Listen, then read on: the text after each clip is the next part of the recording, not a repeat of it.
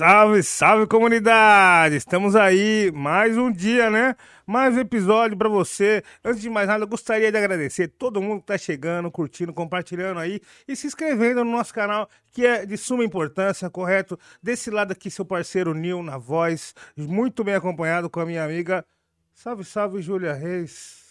E aí, Nilton, como é que você tá? Julinha aqui na voz, muito bem-vindos a mais um episódio de podcast, sempre muito especial. Queria mandar um beijo especial para nosso amigo Casimiro, que reagiu a gente no último episódio. Verdade, queria mandar um abraço Casimiro, Nossa, atingimos o auge. Carai. Uau, muita coisa. E um salve para todos vocês aí que estão sempre nos acompanhando. E para começar essa conversa, sempre lembrando do super chat. Então, se você quiser mandar qualquer pergunta, um salve para o nosso convidado de hoje é 20 reais. 50 reais a gente divulga aí o seu empreendimento individual que tem CNPJ. E, de- e nesse episódio está ainda mais especial, porque hoje vai ter merch que a gente vai sortear no final do episódio, com coisas que nem nosso convidado tem. Tem CD, tem camisa, tem algumas coisas muito legais e valorizadas no mercado brasileiro, que representa mais ou menos 1% do nosso PIB. Né, Nil? Sim, mano. Eu não era muito bom na escola nessa parte de geografia de PIB, É. porém passei de ano, né? Daquele jeito. E hoje eu trouxe uma reflexão, né? Trouxe Ah, uma eu sempre gosto. Me dá um. Trouxe, trouxe uma reflexão pra vocês aí, que eu tava hoje cedo aí pensando na hora de tomar banho. Foi mais ou menos assim, família. Quando eu fecho os olhos, muitas das vezes, não vejo nada. É isso, Uau, vamos nossa, começar, vamos começar. Vamos começar mais um dia de hoje, Parabéns. mais um episódio emocionante com um convidado muito especial, meu parceiro Lucas Silveira, seja muito e bem-vindo. aí, time, salve, tudo bem, gente? Cara, eu tô, tô- tô até agora. agora refletindo, porque quando a pessoa fala uma reflexão que parece que é pela metade, tu fica se sentindo É. burro, né? É aquilo, pra bom entendedor, meia palavra basta. É tipo aquela piada que tinha dois pinguins em cima de um iceberg, e aí o iceberg começou a rachar, e aí um pinguim falou pro outro, tchau, pinguim. Aí o outro pinguim falou pro outro, tchau, pinguim, doce de leite. E aí você fica... Tu fica sentindo Que que é? burro, não, não é nada. Tô me sentindo Só que essa é burro. uma piada que faz para as pessoas se sentirem burras. É. Porque as piadas Igual não a da dizer formiga, nada. né? Caralho, muito bom. Então nós lançou- lançamos uma tendência Tem uma outra também. hoje, Sabe aqueles bagulho que é Pode tipo. pátio, essa é boa. Sabe aqueles bagulho que o nome da pessoa é a resposta? Tipo assim, ah, tu morre 10 vezes, a pessoa, não, ah, Alanis morre 7. Aí, aí tu faz umas 10 dessas, e aí na última tu fala assim, já foi pra África, e o cara, não, e o cara fala, o Antônio Fagundes. Aí todo mundo, ha, ha, ha, ha, ha. Mas não quer dizer nada, é só pra fazer a galera se sentir de burra. É um jeito muito bom de se descolar da galera da massa. Mano, isso é muito Gostei. bom. Falar um bagulho que não faz sentido nenhum, né? Não, gostei. disso. Kanye West tá aí até hoje, cara. E ele, ele fez dinheiro. Fazendo nem fortunas e sentido nenhum. Assim, né? E sendo um gênio da música também, vamos É, pagar esse pau, certeza. passar esse pano, usando as galochas lá. É isso que eu pensei agora. A Mete as- bota... Mete a galocha, é tipo essa piada. Mano, a bota é foda. A galera se sente desestiloso porque, por não, porque não ter gostado da galocha. É. Mano, isso é foda. Você fala, putz, eu não gostei, mas eu não vou twittar sobre isso, porque, mano, Vamos, vamos o errado sou eu. Mas também rola o sentimento de falar, putz, mano, falar pra você, aquela, aquela galocha ali deve ser da hora usar. Tá ligado? Tipo, por exemplo, no, no Lola mesmo, eu fiquei pensando nisso. Falei, se eu tivesse de galocha de Kanye West, Ia fazer ia, toda a diferença. ia fazer sucesso, eu ia chutar até os outros. Fazer sair de voadora. Ah, mano, tá de galocha. Sete léguas. É, cê exatamente. louco. Não, teve, teve horas ali que foi conturbante. Foi, né? Foi ríspido. Ríspido, ríspido. Eu e, o, eu e o Lucas, a gente tava ali num, num espaço privilegiado. Eu entrevistei você lá no, no Lollapalooza. O que, que era aquela Vila dos Artistas, né, cara? Eram os boxes, mano. Os Fiquei pensando boxes. que o Ayrton Senna tava ali. Tava ali. Ayrton Senna parar, sair ali pra fumar um, pra fumar um careta ali, ali. Ele e o Galvão. E o sei lá Exato. quem. Tomar champanhe caro, como e quem o não quer nada. Schumacher. Sim, mano. Vocês É, é foda. lá. Nos Foi. boxes, nos, Nos boxes. boxes, pós-show do É. Fresno. Encontrei com os meninos. Foi topperson. Porque ali, mano. é, assim, o camarim longe do palco tem o seu valor, porque não fica aquela coisa tremendo com o show da pessoa que toca antes. Vários caras, ah, longe, não sei o que. Eu, não, cara, isso é estratégico, porque tu não está tocando, tu quer ficar em paz, né? E às, É. quantas vezes tocou aí numas feiras do sei lá o que, aí nos lugares, que ele tá esperando teu show e tá tipo as fórmicas do camarim, ó. Você Isso assim. daí, isso daí dá dor de barriga, mano. Aí já chega rouco no palco. Isso daí é foda, isso daí dá dor de barriga também, essa Porque tremedeira. você fica falando com as pessoas gritando, É, né? O que caga a voz da pessoa é conversar, mano. Cantar é o que menos zoa a voz, na minha opinião. Exato. Por isso que entrevista a paixão é melhor também, né? Mas vocês fizeram um monte naquele dia. Ah, é, um, assim, uma horinha, vai. Ah, só. Mas quando tem aqueles rolê de lançar disco, aí tu pega uma assessora de imprensa, tipo, uma assessora foda, assim, tipo, a trovou, assim, o cara te marca 20 entrevistas num dia, mano. Tu chega no final do dia, parece que tu fez três shows, mas não, que tu só ficou falando. É. E falar gasta mais, porque falar a gente não se concentra. Tu não fica assim, vou falar, vou respirar, vou pensar. Não, só fala, e aí vai gastando. E pra gente, então, antes de entrar, fala assim, ó, você tem cinco minutos pra falar. Aí você fica. cinco minutos é um bom dia como você Caralho. tá, querido. Cinco minutos pra entrevistar? É, com a Steve 10. Mas acontece, é normal, mano. Aí depois você tem que. Aí, aí tudo bem, deu, já gastou, já É, foi. Tem que já chegar foi. direto. Exatamente. Por um lado, não trabalhou muito, né? Dez minutos de trampo, né? É. Rápido, né? Exatamente. Tem seu valor. Tem, seu valor. E aí, você curtiu a experiência? Foi foda, né, mano? Ah, não, curti, óbvio. Foi, foi muito. Foi muito avassalador, assim, pra gente, eu acho, porque. ah, é, pessoal que a gente ensaiou, a gente não fez show, nenhum show na pandemia, aqueles drive-thru, não, não levei a sério, a gente não fez live tocando também, sabe? Se juntar no estúdio sempre fica meio ruim, saca?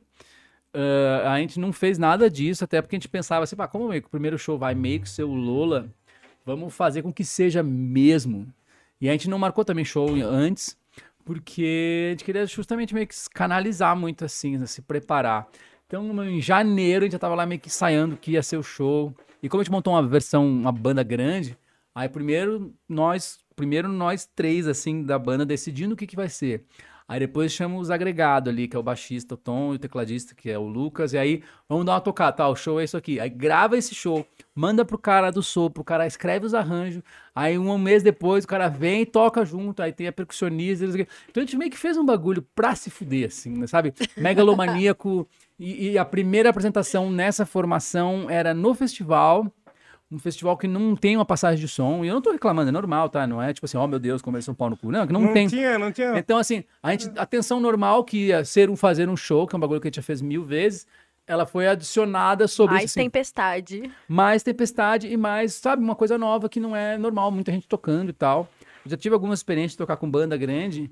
Eu acredito que é sempre melhor, porque se dois caras tá errando, tem dez acertando, entendeu? Agora, trio é que é foda, né? Que trio, o batera errou, acabou a música.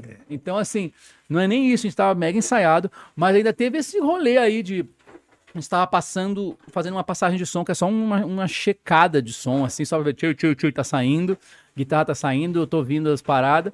Aí no meio desse bagulho rolou assim, ó, parou, passagem de som, bora todo mundo sair do palco. E aí todo mundo saiu do palco, a banda que tava tocando antes da gente, o aliado, falou, parou, parou, acabou o show de vocês. E aí a gente, ah, deve ser, meu, vai parar uns 10 minutos aí. E aí esse atraso, na verdade esse, essa, essa sonoplastia também. É, do gelo. Não tá tem como ótimo. não fazer barulho com gelo. E aí, a sonoplastia. A sonoplastia não. E aí, assim, essa parada ali, os gringos não tem esse rolê de. Deve ter um supervisor gringo do Lula Palusa que não deixa a galera abrasileirar o rolê, assim, que seria, né? Ah, vai atrasando aí, mano. Corta um pouco, sabe? Atrasa um pouco e corta um pouco de cada show. Mas não, Eles é. são muito não, preto o horário branco, é, assim, o né, horário é o objetivo. horário e foda-se. E aí, É. ele foi comendo o show da banda que tava tocando. Aí acabou o show. Não vai voltar lá pra tocar o que faltou. Aí entrava num horário onde seria, putz, mano, Rashid e o Planta e Raiz, em Raiz. dois palcos diferentes. Foi também comendo o horário do show dos caras.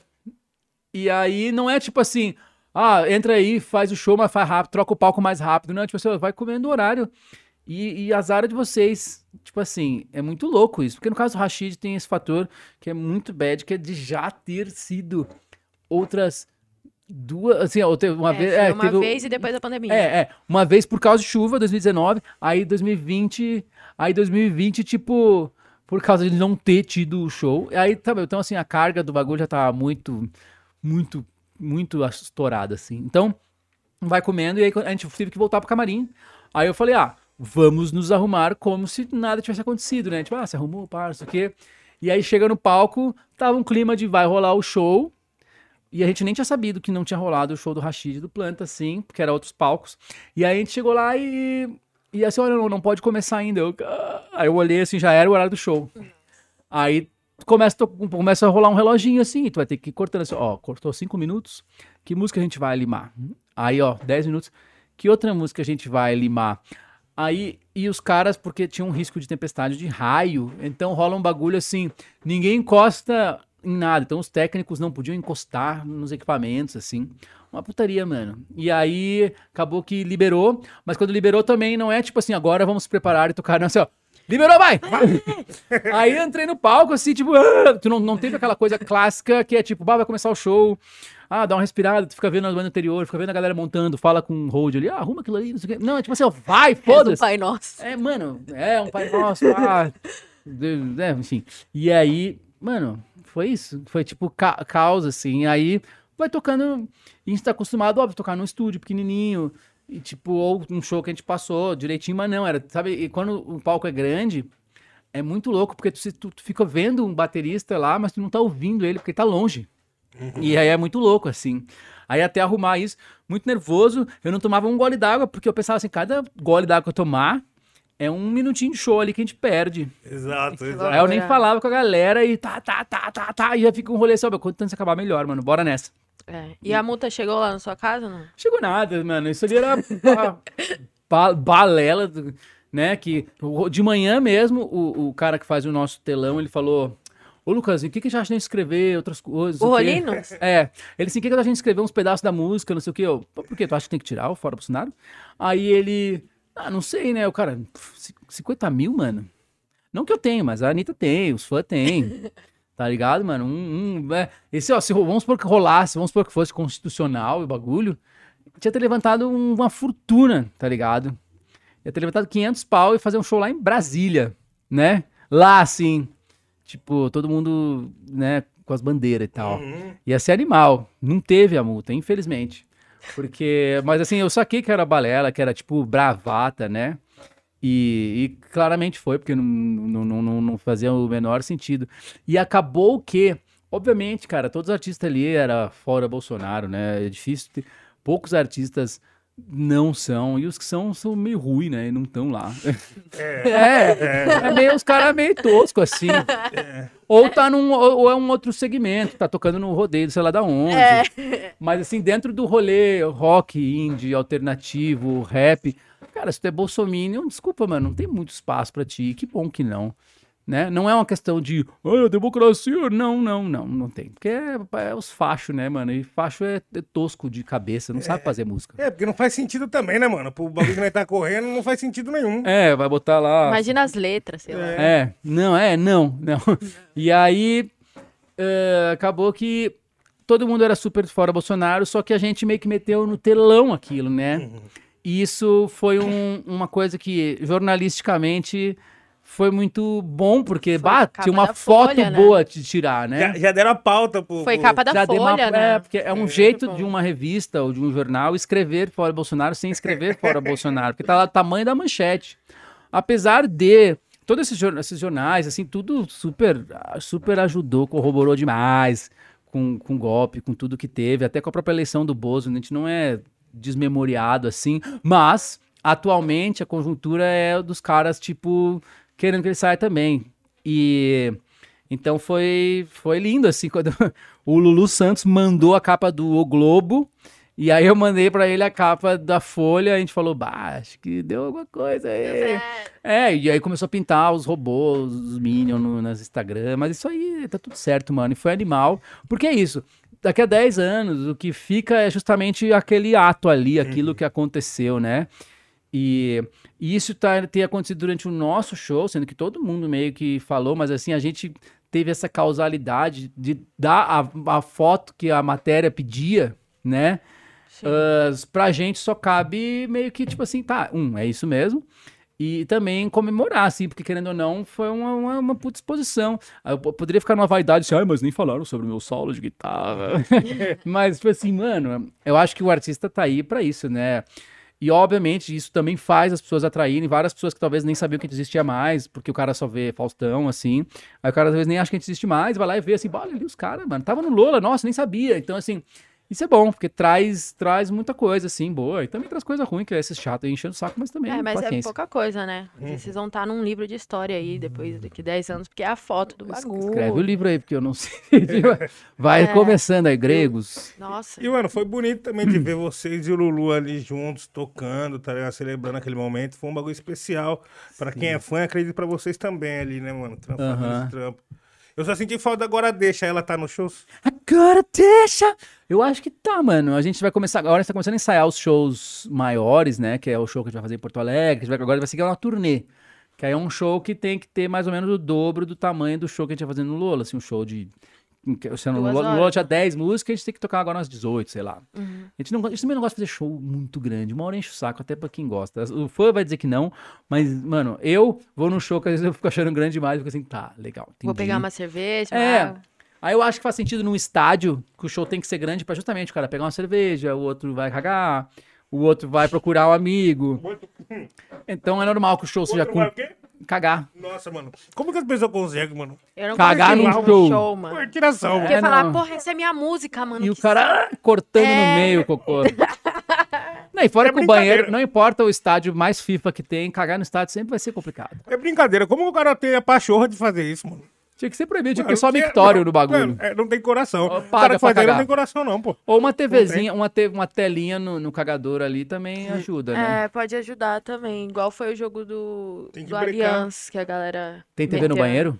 Não, ficou um palco assim. Teve um jogo e no, no, no outro dia, sei lá, quando ia ter um show. Aí ficou um palco na frente do- dos torcedores que iam assistir o jogo. Caralho. Aí colocaram um telão atrás do estádio, para as pessoas que estão no estádio ver o telão. Ah, o cara foi pro jogo ver o jogo na TV. Isso, exato. Igual aquele episódio de Todo Mundo Odeia o Chris, que o, a Rochelle vai pro show e pega bem a cadeira em frente a. Tem, tem que se ligar, tem que se ligar. Tem, Tem. sempre umas cadeiras atrás de, um, de, um- umas, de umas paradas que não tem como ver o show, irmão. Mano, e a gente tava falando de Lollapalooza, um querido cara, acho que foi o Rafa, falou que teve uma história que você tentou apresentar o Mano Brown pro Skrillex no Eu não Lollapalooza. tentei, eu, eu não tentei, isso aconteceu, isso é fato. Fato verídico. Você realmente apresentou? Sim, cara. Como foi essa Eu- história? Em 2000 e... Ele, Cara, é, ó, foi o no- Skrillex foi em 2014 com o Jack Hill. Foi lá? Sim. Não, foi antes, foi quando o Skrillex veio só Skrillex. Hum. E aí, bicho...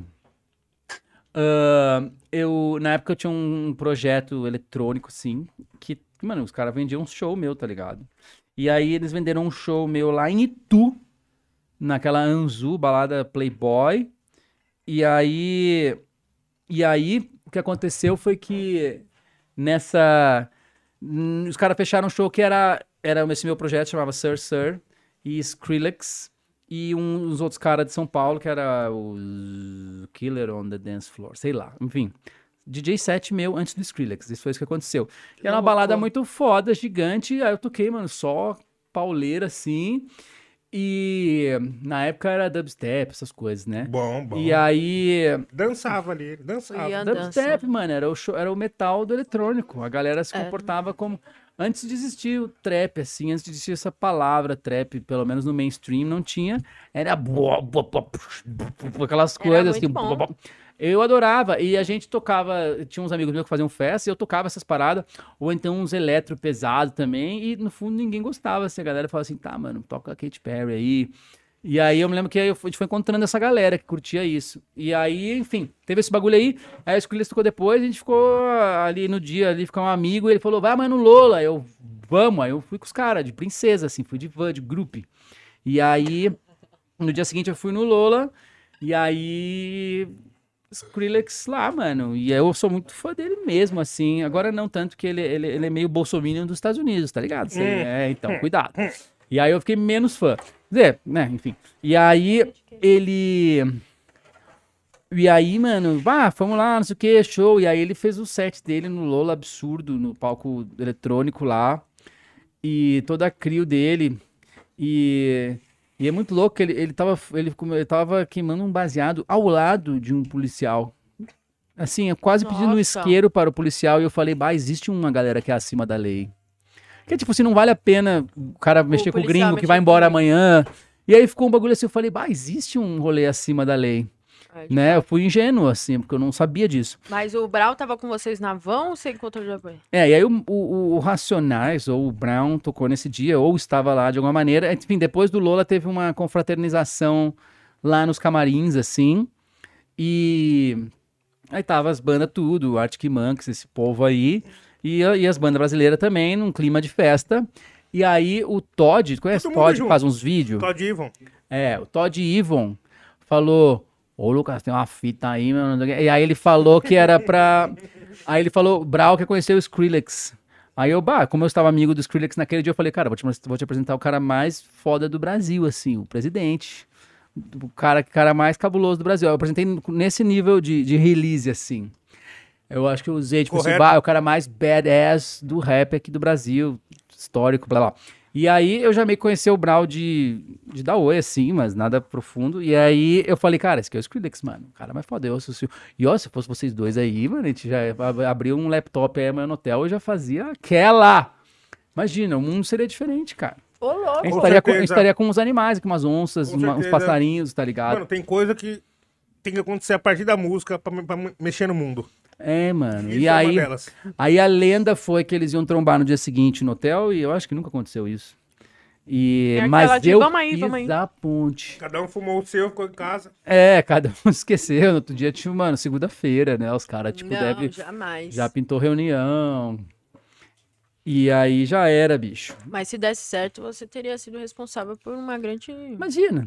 Não, é a ponte Feito. muito louca essa daí. né? Nossa. Porque o, o nem sabia que eu Skrillex ainda precisava não, até ouvir, o mano. Skrillex ainda não tinha feito aquelas com a SAP Rock lá, os Purple Uhum. Lamborghini, não tinha feito esse bagulho ainda, era tava puro dubstep ainda.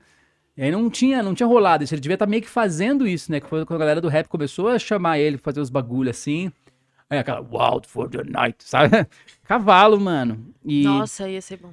Ia ter o Brown, né? Quer dizer, aí o cara já mente, aquela música ia ser com o Mano Brown, não ia ser com... Com a Sabi Rock. É, não ia ser. Verdade, isso é mais foda. De E verdade. você trombou muito, muito rapper, assim, gringo, assim, nos backstage? Que Você lembra agora?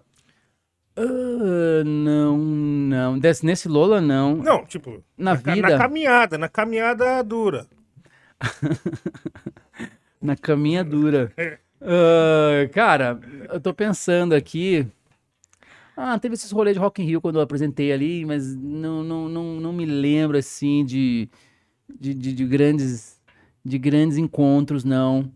O que aconteceu foi que eu, eu, eu trombo muito com a galera de rap do Brasil, né? Assim, mais É, do que se que esperaria do cara da Fresno. E você tem vários feats. Você tem com o Derek, tem com o Emicida. É, com esse povo todo aí. E a galera não, às vezes, nem liga o nome da pessoa. Assim, às vezes um cara que ouve só rap, ele nem se liga que sou eu. E às vezes também não se liga que tem esse lado produtor meu.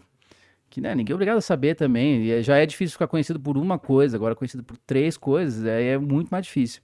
Então, ah, é tipo os caras que viam o Dave Grohl e falavam, nossa, a batera do Nirvana é igual o Dave Grohl, mano, do Foo É, Fighters." fala igual. Então, assim, a galera não liga muito. E aí, mas sim, e aí desde sempre eu circulei entre a galera do rap, assim, né? Porque se for ver, quando a gente chamou o Emicida pra cantar numa música com a gente, era 2013, vai.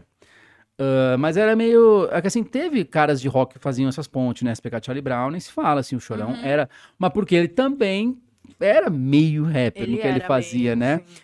Mas pra gente não tinha uma ligação, mas eu sempre tive muito interesse por esse lado produtor e por lado de ver caras que falavam coisas muito fodas, assim. E no caso do Emicida foi muito isso. E o nosso público na época ainda tinha uma cabeça mais dura, em geral.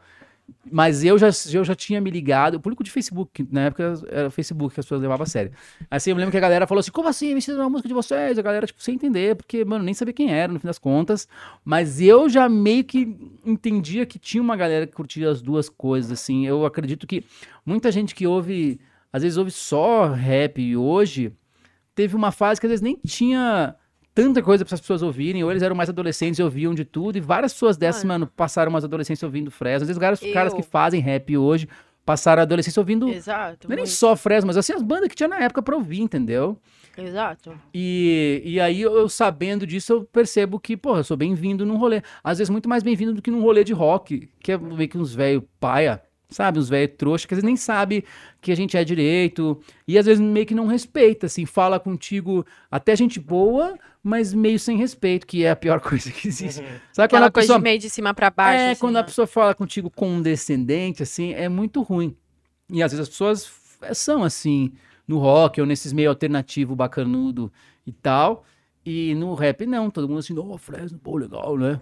É, No, em todos os rolês, até no funk, assim, tem, tem isso. Uhum. E aí a gente, mano, super foi. E aí eu fui fazendo essas coisas, né? Então, música conhecida, depois uma música com o Rashid. E aí eu estar na música das pessoas, né? Quando, quando o Emicida me mostrou o Tristão, que aí eu falei assim, e foi bem naquela época que tava o Little Nas X, tava bombando, eu falei, cara, É, aqui é meio que o Little Nas X do Era. Brasil, assim, dá pra fazer um bagulho aqui.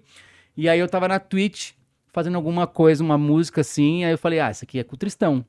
E aí eu mandei pro Tristão na, na hora ali no zap, assim, e aí a gente fez a música, aí depois eu participei de uma dele.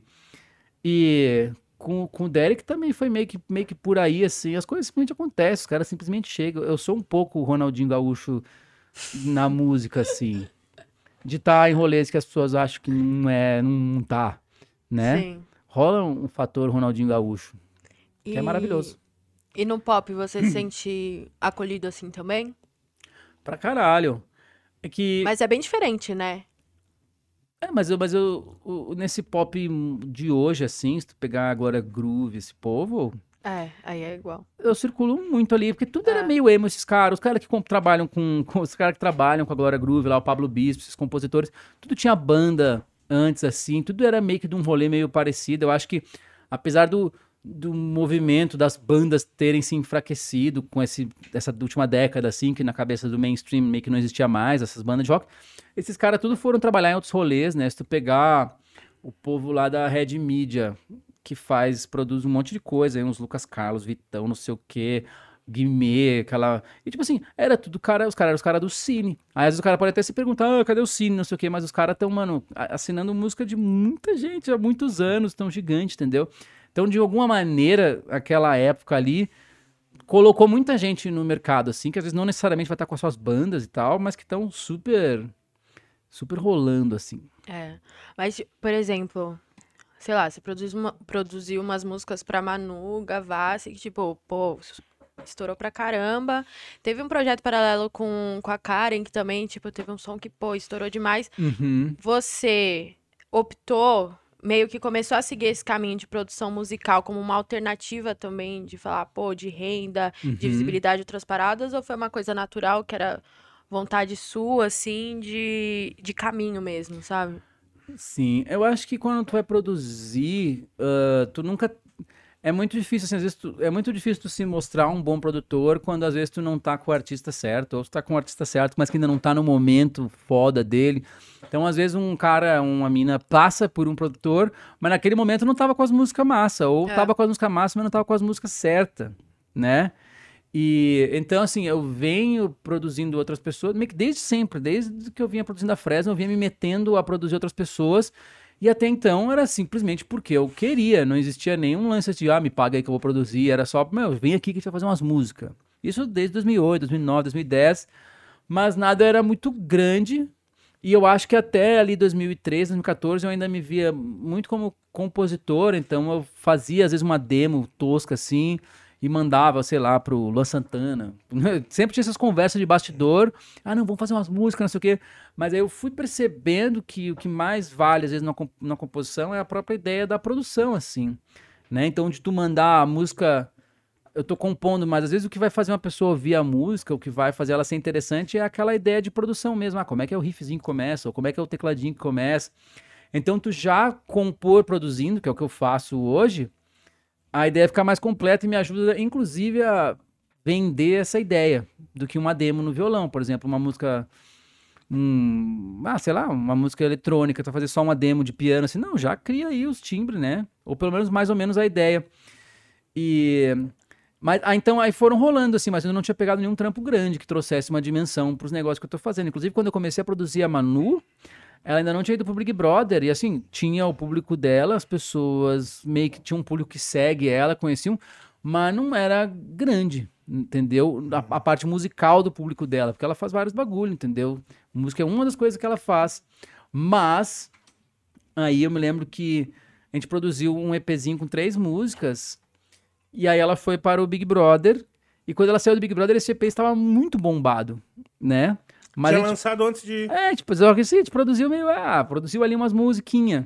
Entendeu? Aí, tanto que quando ela saiu de lá, ela tava naquela doideira, ela falou assim: Ó, oh, tive uma ideia de uma música, vai ser a Glória Groove, não sei o quê. E aí, eu tenho um cara que coproduz umas coisas comigo, que é o Thiago Abraão. E aí, eu falei: Cara, eu não tô em casa, me manda qualquer beat aí que tu tiver, de tudo. Aí, ele mandou uns quatro ideiazinhas. E aí, eu falei: Bah, esse aqui, esse aqui, se pá.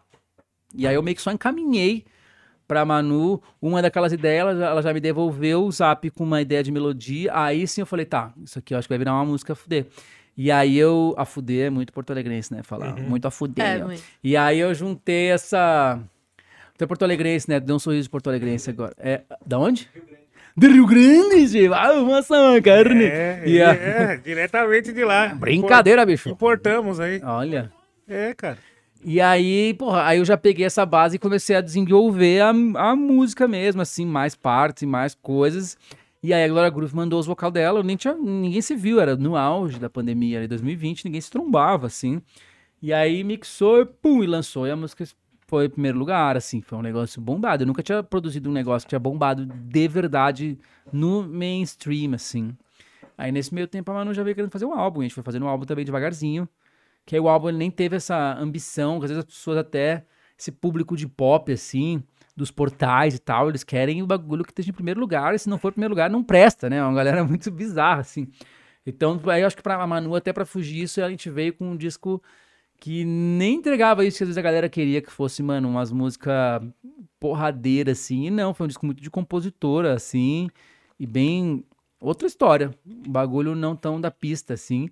Porém, um disco muito foda. Que fez, aí ela fez o filme, fez sei lá o quê.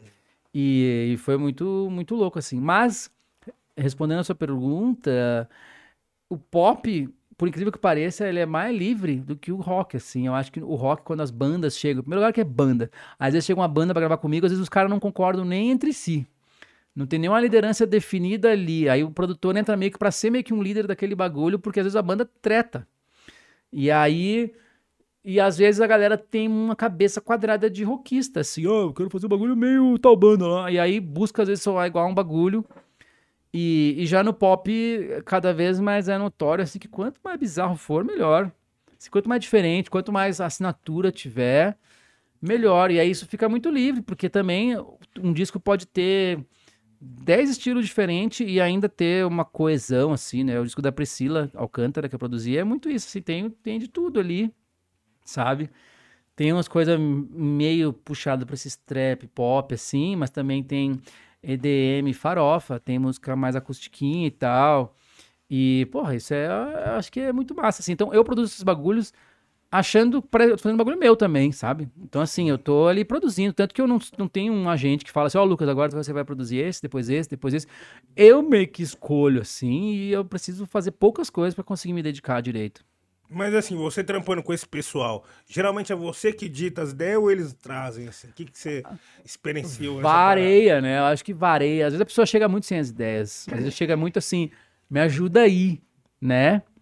E às vezes, no caso da Priscila, por exemplo, ela sacou assim, não, a gente vai fazer meio que um disco junto. Ela, ela tinha algumas músicas, eu ouvi algumas músicas, mas eu também devolvi pra ela umas bases de músicas, assim, ó, fiz umas músicas aqui. Às vezes elas até tinham já melodia e letra, mas eu mutava e mandava sem pra ver o que ela devolvia. Ela devolvia uma música que ela escreveu, assim, aí meio que ia fazendo isso, então varia muito. Eu gosto quando a pessoa sabe muito o que quer, mas ao mesmo tempo não, não, não tá fechado o formato do negócio, assim. Porque pra eu conseguir até ficar animado com a produção, assim, bah, fiz um bagulho aqui que eu não sei como eu fiz, mas ficou muito foda essa bateria, não sei o quê. Então, assim, ser um colaborador no, no negócio me deixa muito à vontade. E talvez é o, o que vai fazer o bagulho ficar é, melhor lá na frente. Eu acho que quando a pessoa vai atrás de mim, ela me quer um pouco uma assinatura das coisas que eu faço, assim. Então, se eu, se eu meio que só tirar um som, né? Se for um produtor mais da moda antiga, que tira um som e não se mete muito, bah, eu já... Eu gosto de pegar a música muito não pronta e ver se aquela composição tá boa. tipo assim, pô, tá legal, mas Ah, sei lá, mano, vamos, vamos dar um. Vamos, vamos mexer. E se a pessoa tá aberta a isso, eu acho que é mais uma pessoa pensando ali. Vamos pôr um bagulho pop. E a pessoa manda uma música que, sei lá, demora muito pra chegar ao refrão, ou o refrão não tá com cara de refrão, ou sei lá, tá, ou sei lá, tá meio uh, estranho, ou um verso que não dá pra entender o que tá falando, que é muito normal isso. A pessoa manda um bagulho assim, legal, mas não cabe, não dá, não dá pra entender o que tá falando aqui. Então, eu, eu acabo naturalmente mexendo nisso, que acaba às vezes virando uma composição junto, assim, se eu meio que suge sugerir demais, vira meio que uma composição. Aí isso também é bom conversar antes, né, produtores? Que vocês ficam dando dica demais aí, conversa antes com os caras que vocês estão produzindo também. Porque numa dessas tu tá compondo junto, né? Aí É. ou tem um acordo de produtor compõe junto, às vezes o cara não tem grana pra pagar na frente, e fala, ó, tu vai ser compositor junto, mas às vezes tá tudo certo, tipo assim, o cara vai te pagar pra produzir, mas tu tá produ... tu quer tanto fazer um bagulho muito foda que tu acaba assim, puta, eu vou ter que dar uma composta aqui junto, mas conversa antes também é muito bom, porque tá conversado, combinado, não sai caro. É, e aí Exatamente. você consegue entrar no fonograma ainda. É, entrar nos é fonogramas. importante. Tu vê cara se fudendo aí, sem Algumas entrar nos fonogramas. manobras, né? Que são necessárias. É, então é foda porque assim, muitas das vezes esse papo aí não, não chega em todo mundo, né, mano? Então, por isso que acontece vários casos, né? Nem todo mundo tem Exatamente. informação disso daí. Queria lembrar a galera agora, que se você chegou agora, fazer igual programa de TV. Se você chegou agora e não sabe quem a gente tá, então tá no lugar. Tá brincando. É, Lucas Silveira. Parou no YouTube do Bravo, nada. parou no YouTube do nada. A gente tá fazendo superchat hoje, como sempre, 20 reais pra aquele salve ou pergunta, 50 reais pra gente falar sobre seu empreendimento individual aí. E também o superchat é especial porque tem sorteio do merch. O que, que tem no merch, Lucas? Eu vou montar ainda uma sacolinha, mas como que eles vai, ficam vai lá vir em do casa. seu coração, né? Como eles ficam lá em casa, eu vou botar todos os CDs que eu tiver lá em casa, que provavelmente são todos os CDs da banda, numa sacola. É que ó, é muito, hein? Uns oito, É, nove, nossa. sei lá. É nove, acho, né? É, disco pra caralho. E uma camisetucha lá pra enrolar, no, pra, né, pra proteger os CDs. É. e um bonezinho, sei lá, uma meia. É tudo que eu tiver lá em casa, é bastante coisa. Olha só, gente, vai ser. Eu, É, eu queria filho. muito participar, mas não pode. Sou proibida, mas. Sério? É, porque senão é marmelada, né, meu? Imagina eu ganhar o negócio. O que, que é isso, louco, que você colocou na TV? é propaganda jequitiva? Ah, o cara entrou na, na loja da banda. É, tipo, essas Gente, coisas. ó, Essa caneca você- não vai ter no kit, porque eu não tenho ela pra mandar. Mas se você perder alguma coisa assim, ó, entra Esses aí, fresnoshop.com.br. Não se esqueçam do superchat. Mousepad ninguém usa mais, né? tá aí, sei lá por É. quê. Olha essa coisa bonita, hein? É, na- não é nada disso, mas eu vou mandar coisas, não se preocupe. É, e se você quiser alguma coisa dessa, é só ir no Aí tu vai lá e fresnoshop.com.br, entendeu? Mano, eu achava muito louco essa arte aqui, velho. Ah, é do meu irmão. Eu sempre achei muito louco É, que bagulho me o- entregava no CD. O que que é? Meu irmão é doido, né? o meu irmão é artista plástico, o senhor Bruno Novelli. E ele no começo fazia essas artes dos nossos discos. Então, os três primeiros discos ele pintava alguma coisa assim. E aí no Ciano, eu me lembro de fazer assim, pá, eu lembro de falar uma coisa, pô, faz tipo um ursinho, ma- mas na chuva, assim, uma coisa muito triste. O que é mais triste que um ursinho na chuva? Caralho, é mesmo. verdade. Aí ele fez só que esse ursinho muito macabro, que parece o, o Adonai da novela A Viagem. Mano, mas é triste. É, não. Ele tá, tipo, derrotado aí, mano. É, ele tá na chuva. Imagina tu ser um ursinho e tá na chuva, mano. Os pelos pelo molhados, molhado. terrível. E aí, e aí ele fez, mano, é uma arte que ficou muito, muito marcante, assim. Bem bonito. Sim. Esse tom de azul também, igual o nosso azul, né, Nil? Eu gosto. Fala, Sim, é. Igual o seu eu aqui. fala. Hoje eu vim de emo, eu não vim de trapper. Como é que é a Entendeu? roupa do trapper? Tem que ter com as coisas penduradas, né? É, você tá um pouco, tem mano. coisa pendurada. Você tá um pouco, porque tem um cordão. Tem muito de emo no, no trapper. Ah, total. As calças apertadas, né? Pra caralho. Sim, entendeu? Rola muita calça apertada. É, Rola. É que o Zemo na época. É que eu acho que também, assim. os caras hoje, quando bomba, eles ficam ricos. Mesmo assim. E na nossa época, quando a gente bombava, tu ganhava um dinheiro, mas nem perto de ficar rico, né? Assim, mas nem perto. Um, porque é banda. Tu já vai dividir por quatro, por cinco. Pensa. Pensa, sei lá, no que o Matue ganhou, o Djonga ganhou, divide por cinco. Tu já não compra o Carreira GT3 lá, tu compra um, um, um Porschezinho mais usado, assim. Então é, tudo é menos. E também na época não se sabia meio que monetizar as coisas. Tava tudo muito. Eles vinham, o mundo das gravadoras vinha de uma fórmula que era: esse artista bombou, ele vai vender 700 mil discos, um milhão, e aí ele vai ganhar 3 real por disco, que é ridículo, mas como é um milhão, é milhões de reais por disco, e ainda vai fazer os shows e vai ganhar muito dinheiro, vai dar tudo certo. Só que essa fórmula já não se pagava tanto quando a gente assinou com gravadora e bombou, porque já não vendia tanto disco assim. E tipo, é isso, o disco de ouro era 50 mil, hoje é menos. E na, antes o disco de ouro era 100 mil, só que os caras vendiam assim, um Charlie Brown, um CPM, uma banda dessa que estourava, vendia 300 mil, o Charlie Brown vendia milhões de, de, de discos. Então, é, é, era o mesmo contrato e meio que bombava similarmente, mas dava muito menos grana e os caras ainda não sabiam, ainda não existia as publi, não exi- rede social É, pros caras, então. rede social pros caras era ruim. Eu lembro que assim, a gente, por exemplo, a gente independente, nos três primeiros discos, a gente lançava o disco, a gente nem soltava ele inteiro na internet, mas a gente soltava as duas melhor, assim, num, num trama virtual da vida.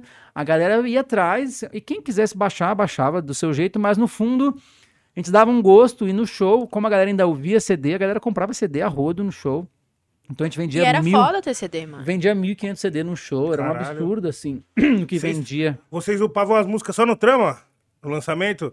Era, era o que tinha na época, né? Não- e aí não tinha iTunes, não tinha nada, era mato. Não, não tinha LimeWare na época? Ah, tinha. E a- aí, assim, sempre tinha uns- uma galera que chareava umas pastas É, e botava pra geral No baixar. For Shared lá tinha a milhão, filho. Mas o que a gente botava, assim, oficialmente, era os dois singles, vai. Aí, tanto quando a gente assinou com a Universal, a gente falou disso na reunião, os caras, óbvio que não. Porque na cabeça deles, assim, é mais do que, ah, essa ideia não é boa, tipo assim, mano, não tem como, como é que a gente vai conhecer, convencer os gringos da multinacional que, que é isso? E tanto que hoje, pô, hoje, hoje é outra coisa, né? Não existia streaming, não existia nada. Pô, uma ideia foda, até pra aplicar hoje em dia. Disponibilizar só duas músicas do disco, aí se quiser o resto, vai comprar o CD, vai vir no show. Daí É é uma ideia foda de utilizar hoje em É, dia. mano, era, era o NFT. Não, não era. o NFT, meu. Não, mas era, era isso, assim. Então, mas eu lembro que quando a gente foi pra esse mundo do das gravadoras, vários bagulho que a gente tinha ideia e que precisava ser rápido, porque a internet, as coisas aconteciam muito rápido. Por exemplo, vamos supor que.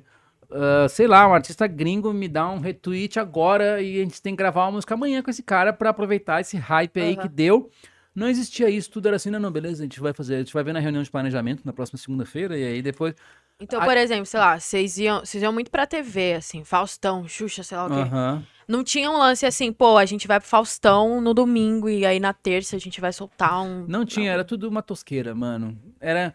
É que era isso, assim, na- era uma época que o mercado veio de um modelo tão inchado, que dava tanto dinheiro, que os caras nem se preocupavam em otimizar e fazer o bagulho ser bom. Tanto que a quantidade de dinheiro que se jogava fora É. era exorbitante. Mas porque jogava fora? Por exemplo, o, a grava... Vamos lá, tu lançou o disco, bombou, tá tocando em todas as rádios, papapá. E aí fechou... Fechou lá o show da... Vai na Xuxa tocar lá com o, com o Xuxo e o Praga. Aí tu vai lá tocar na Xuxa.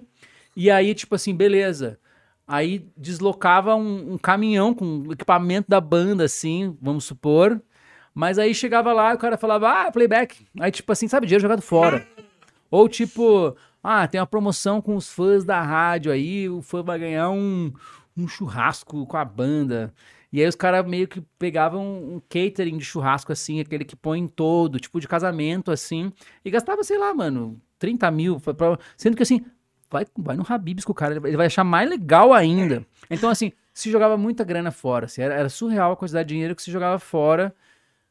Pra, e, então, assim, isso acumulado ao longo do ano era, era tipo isso, era a diferença entre o disco dar dinheiro e o disco meio que se pagar e olhe lá. Porque é isso, tu vendia 100 mil discos e o bagulho não se pagava. Assim, ó, beleza, ó, falta vender, então tu era obrigado a bombar muito mais. E às vezes pra bombar muito mais, tu tinha que fazer umas escolhas meio paia. Tipo isso, assim, ah, vai no Faustão num dia, na Xuxa no outro, e, e dá aquela super exposição que é bom, não é tão bom, porque tu já queima todas as fichas agora, e quando tu vai lançar um disco próximo ano, fala assim, não, mas ano passado os caras vieram várias vezes aí, é melhor nem vir agora.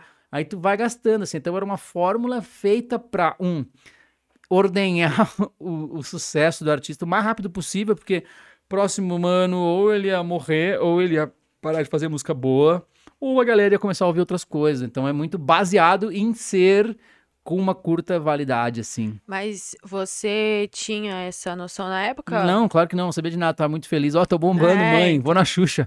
Foda-se. Eu não sabia, mas aí eu percebia, assim, sei lá. E também tu fazia muito show. E aí quando tu faz muito show, mano, o show, desculpa, cara, é um saco. É muito trampo. Então, assim, se tu faz quatro shows numa semana, os três dias que tu não faz show, tu só vai dormir. Só que aí nesses três dias tu tem que ir na rádio tal, não sei o quê. Então esses caras te metiam trampo, que te dava a impressão de que estava trabalhando muito. E os shows, querendo ou não, davam uma grana, mas nem perto de ser proporcional ao que uma pessoa que hoje bomba 10 vezes menos faz, porque hoje em dia a galera já tem uma sagacidade assim, pô, vamos valorizar aqui, vamos pegar um patrocínio de não sei quem, vamos pegar um edital de sei lá o quê. E- Pô, que tem clipe que é, que é bancado por um patrocínio inteiro. Total. E aí coisa- a mina faz uma cena pegando salgado, assim, Uhum. com um- a marca. E aí isso já banca o clipe, né? Claro, as produtoras, né, de publicidade pagam os clipes, assim, por exemplo, tem uma produtora que faz comercial de 2 milhões de reais toda semana. Aí pros Isso. caras, eles pegar o, Neil e falar, vamos fazer um clipão agora de meio milhão. Porque pros caras é troco isso, porque eles trabalham com cifras muito grandes e pra eles inscreverem num festival de vídeos, não sei o quê, é muito mais legal um clipe do que uma propaganda de margarina.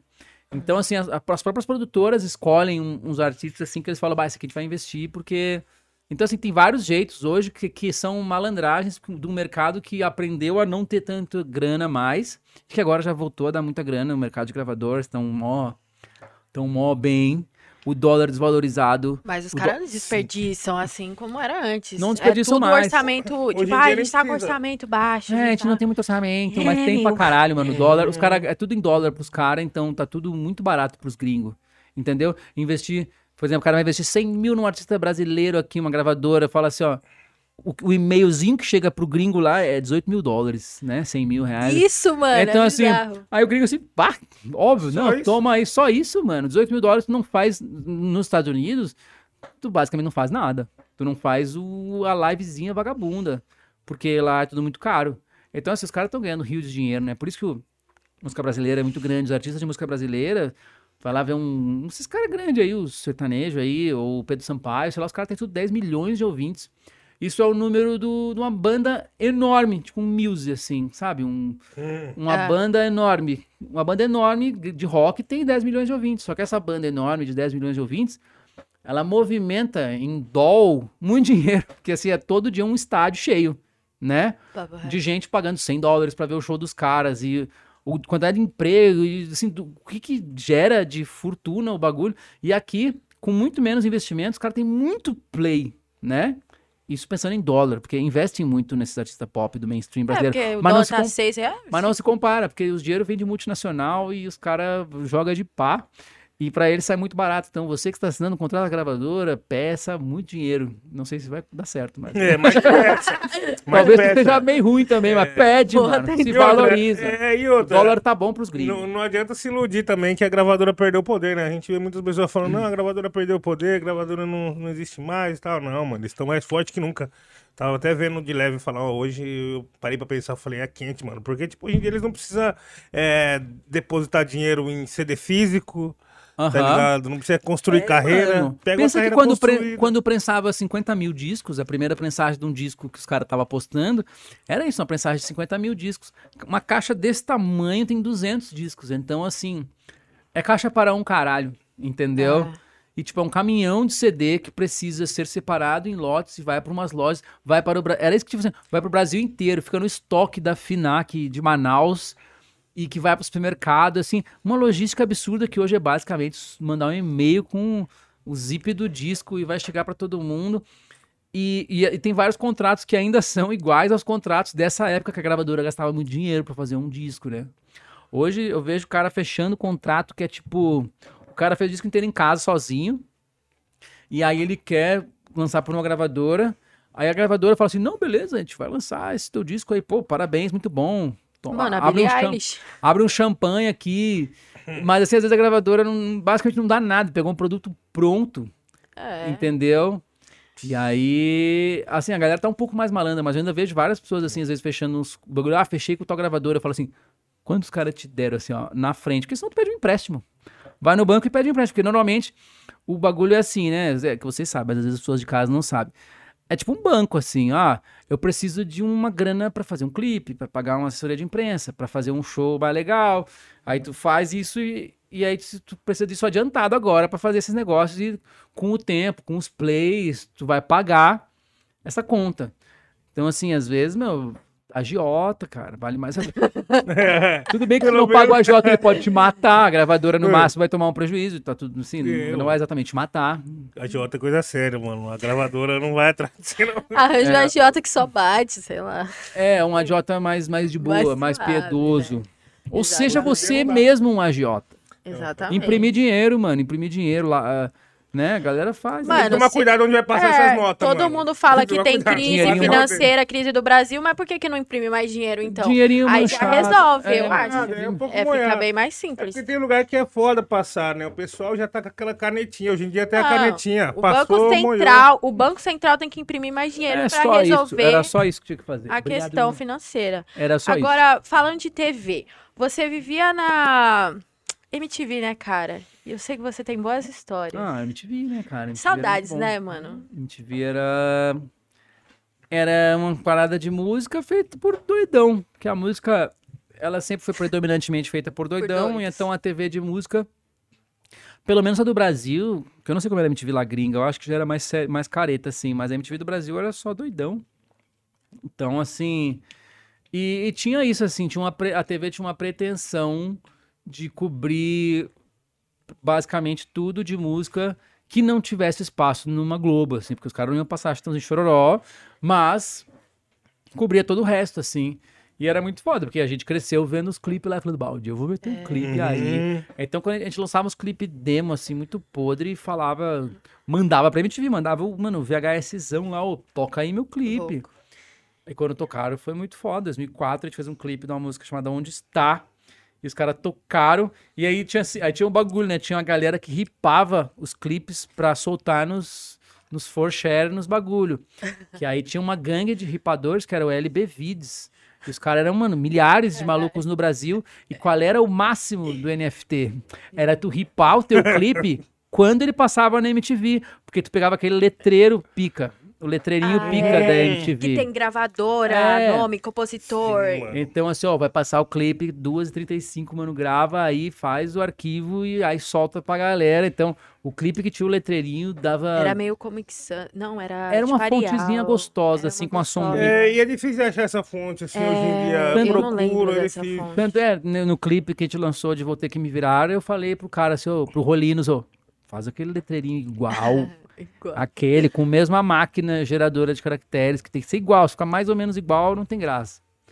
Tipo em novela, quando eles querem dizer que é uma filmagem amadora, aí eles filmam com a câmera da novela, mas mete rec no Rec canto e é muito canto. tosco e não tem nada a ver com o rec de verdade. É muito, é Sempre me muito deixou bom. brabo E isso. o timerzinho que não tem sentido. Não, algum. sempre me Cringe, deixou né? puro. Cringe, né? Não. Velho cringe. Mas uma coisa muito foda e que eu tinha muita vontade, assim, de estar ali dentro era o VMB, sabe? Eu era muito pequena, minha mãe não deixava eu ir no Acesso Pô, MTV não. pra ver Restart, era Pô, horrível. um Ah, era perigoso. Você podia tomar facada, né? Fã de restart, É. a galera é brava. Nossa, era É mesmo. perigo- Tinha o bagulho do milho. A galera é sei. violenta, mano. Mano, era Fã de foda, restart, mano. cara. Eu Eu, queria- era uma. Queria colar Pelanda- também, mano. Ganhar um prêmio ia ser da hora, mano. É, ia- mas o VMB era Fã muito de restart foda, era cara. tudo na base da peixeira. Mas por quê? Não, tô inventando. Ah, tá. Não, eu tô tentando Não, é que, pensar era, nesse é que era um, é que era um Tinha- fandom muito Era um fandom forte muito e violento. loucura, assim. Então, a gente desmaiar, tinha... desmaiar e ser atropelado era tipo assim. Puta falta de sacanagem, Tipo meu. aquela, tipo, é, acontecia muito aquela cena da mulher que desmaiou por causa do Patati lá, que não foi? É, Tipo, mano, muito desmaia- isso. Teve uma vez que os caras foram fazer um meet and greet na livraria e não foram, aí foi tipo isso. Aí eu falei, puta falta de sacanagem. Não é que eles foram fazer um meet and greet na livraria. Isso aí também era bagulho de gravadora, tá, galera? Olha só. Tinha Finac na Paulista, era livraria Mano, linda. sim. E aí, pô, é muito fácil ir na Paulista. Então, meu, se qualquer cara fala que vai colar na Paulista, se não tiver 20 maluca, é porque não, não tá ruim mesmo. Então, assim, mas se uma banda tava um pouquinho hypada e falava meet and greet de graça na Paulista, e divulgava isso no- nos- nas páginas. Tipo, comes e bebes? me era no- Não, era só tipo uma tarde de autógrafos do CD, vai. Hum. Aí, mano. Então, assim, as gravadoras meio que sabiam que sempre dava merda. Só que essa merda que dava é notícia. Então a gente fez uma FINAC em Campinas que caiu pro TV de plasma, assim, ó, plá! Mas tudo isso se pagava no, no bolo, né? Que é tipo assim, o Fresno causou no shopping. Entendeu? Fecharam o shopping. Só que o Restart eles estavam mais bombado ainda. E aí rolou aquela parada de prever que vai dar mil pessoas, e tinha assim, cinco mil pessoas na Alameda Santos ali, e os caras foram chegando de van e falaram, nem vamos, cara, vai, vai dar merda isso aí, vai morrer gente. Era uma parada, era muito mais. Acho que o- os fãs do Restart eram muito mais loucos que os de Aí vocês. deu, é mais jovem, mais inconsequente. É. Aí deu, deu polícia e a polícia falou: parou, parou, vai, vai todo mundo pra casa. Aí os fãs ficaram muito. Aí rolou vários memes da época, que era aquela mina fazendo assim, e a outra que falou: puta falta de Eu sacanagem. vou xingar muito no Twitter. Eu vou xingar muito no de Twitter. sacanagem. Vou xingar muito no Twitter. Cara, isso é foda. Isso é em 2010, mano. Foi lá que aconteceu tudo isso. Meme Minha mãe não deixou. Não E depois ela falou, tá vendo? É um dia em que a história foi escrita. Cringinho, cringinho, pô. É. Mas eu nem sei como a gente começou, eu tava falando do, do VMB, mano. É, Mas a MTV era isso cal... É, porque a MTV construía esses fenômenos, assim, porque não era exatamente coisa de Globo ainda, era MTV. E a gente também, quando a gente começou, quando a gente veio pra São Paulo em 2006, ah, onde é que a gente vai morar? Aí era assim, tem que ser perto da MTV. e aí a gente foi pra Pompeia, que é, que é aqui, né? E era perto da MTV, então assim, a MTV direto os caras tinham que fazer uma matéria sobre qualquer coisa, e os caras ligavam assim, ó, matéria aí sobre sobre jogar War, tá ligado? Porque estava do lado da MTV, então estava muito acessível. Então todo dia a gente ia lá ou fazia matéria, ó, Rock Go, o D2 cancelou, vai, vai lá vocês. E era sempre assim, cara. Teve um Cover Nation, que era um programa muito foda, né, de cover, que as bandas ensaiavam os cover e que também ia ter algum artista e o cara cancelou um dia antes e rolou assim, Fres, quer fazer cover de alguma coisa aí? Aí a gente falou, claro, vamos aí. A gente, mano, a gente nem ensaiou. E a gente fez um cover nation que a gente foi de Los Hermanos, que era a única banda que todo mundo sabia tocar as músicas sem ensaiar. E foi uma bosta. Porque Mas não é bem assim. também, né? Aí no ano seguinte, a gente se aí no ano seguinte a gente fez o Kiss Oi. pintadinho, com as roupinhas, pá, mano, de colã, tudo certo. E foi animal, porque a gente ensaiou, a gente se preparou. Ah, Escolheram bem também, pô. É, o Kiss é bem. maravilhoso. Mano, o Kiss foi o primeiro CD que eu comprei na minha vida, foi o Kiss. Por causa da capa. É, eu nem a- sabia do que era. Eram só umas capas passei- muito foda, tinha isso. É, mano, eu sou um consumidor embaçado. Às vezes eu olho assim, nem sei o que é. Eu falo, eu quero. Porque se a capa é, É, foda, a capa é provavelmente foda. a pessoa tem algo a dizer. Uhum. Uma capa A foda. capa era muito foda, pô. Aquelas máscaras. É, mas minha namorada esses dias me deu um vinil muito foda, assim, branco com uns sketches. Tava assim, Miami Bass, hip hop, é, house, não sei o quê. Aí eu coloquei pra tocar e era tipo. Malhação. É, Malhação a ver. Internacional. Caralho. What is pô, love? alguém foi enganado, pô. Isso. Isso acontecia muito, tio. Isso acontecia muito quando eu comprava três jogos de Play 1 por 10. Ah, o jogo já... E aí tudo é em japonês, até o yes e no é em japonês. Então, Aí você só aperta o é- X e vê o que vai dar, Mano, tá tive- eu, eu- alugava fita de Master e Mega e Super NES, alugava fita. E direto assim, ó, eu quero isso aqui. Aí era meu, tudo em japonês, mano. Assim, ninguém falou assim, pô, isso aqui eu acho que a gente não vai botar pra alugar, porque é tudo em japonês, né? Aí era tipo um jogo qualquer. Porque videogame, né, bombou tanto que rolava jogo que, tipo assim, não tinha que existir. Jogo podre mesmo.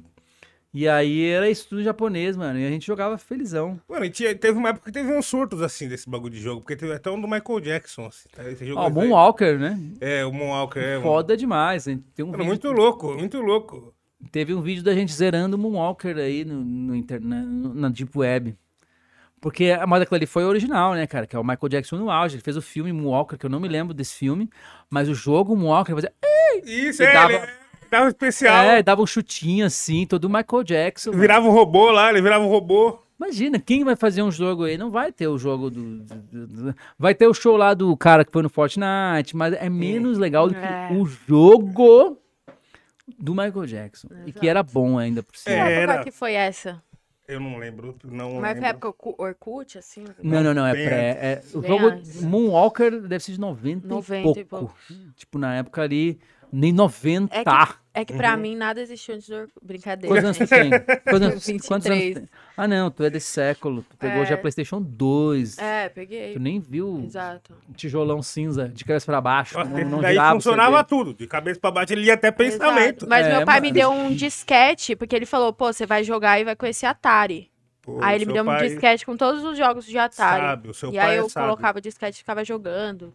E ouvindo as Caralho. músicas. É, foi bem legal, cara. Sim, mano, é assim que se. É a semiótica, é ali que tu É. pega a semiótica do videogame. É, não adianta dar um videogame mais avançado pra criança. Tem que começar lá no primórdio. No começo, E começar se do tu começo. pula uma geração de videogame, tu não consegue jogar.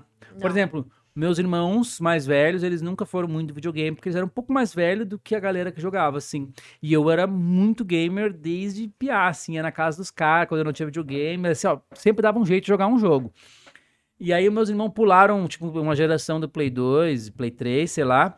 E aí agora o joguinho que tu controla o olhar do cara e o boneco com o outro direcional, a galera não se coordena, fica correndo virado pra Não. parede, assim, saca? Fora que tem um amigo, o, o João, João Vitor Pé de João. Feijão, que ele falou que hoje os, game, os games são produzidos pelos gamers. Então hoje tem umas coisas que quem não manja de game não consegue jogar. Tipo assim, no, a galera, no- quando você vai começar o jogo, as instruções de tipo. Pra cima é você pular, sei lá, X é você pular e pra cima você vai pra frente. Isso não é uma função que os caras explicam, tá Ah, ligado? é que aí tem jogo que é focado em galo que joga, e jogo que é É, casual. todos eles, eh, sabe? Então você tem que começar assim de um lugar. Eu aí- tenho medo de um bagulho com essa evolução dos jogos, assim, que tipo, o bagulho perca a mão. Daquele lance da emoção, assim. Sabe esse, é o sentimento que a gente tem quando a gente jogava Play 1, por exemplo. Em Super Nintendo foi um dos videogames que deu mais esse sentimento, que eu que não sei tinha um explicar apego. ainda. É, é que eu acho que tinha um fator do jogo ser uma coisa meio rara na tua vida. Tu não tinha uma oferta infinita de É. jogos.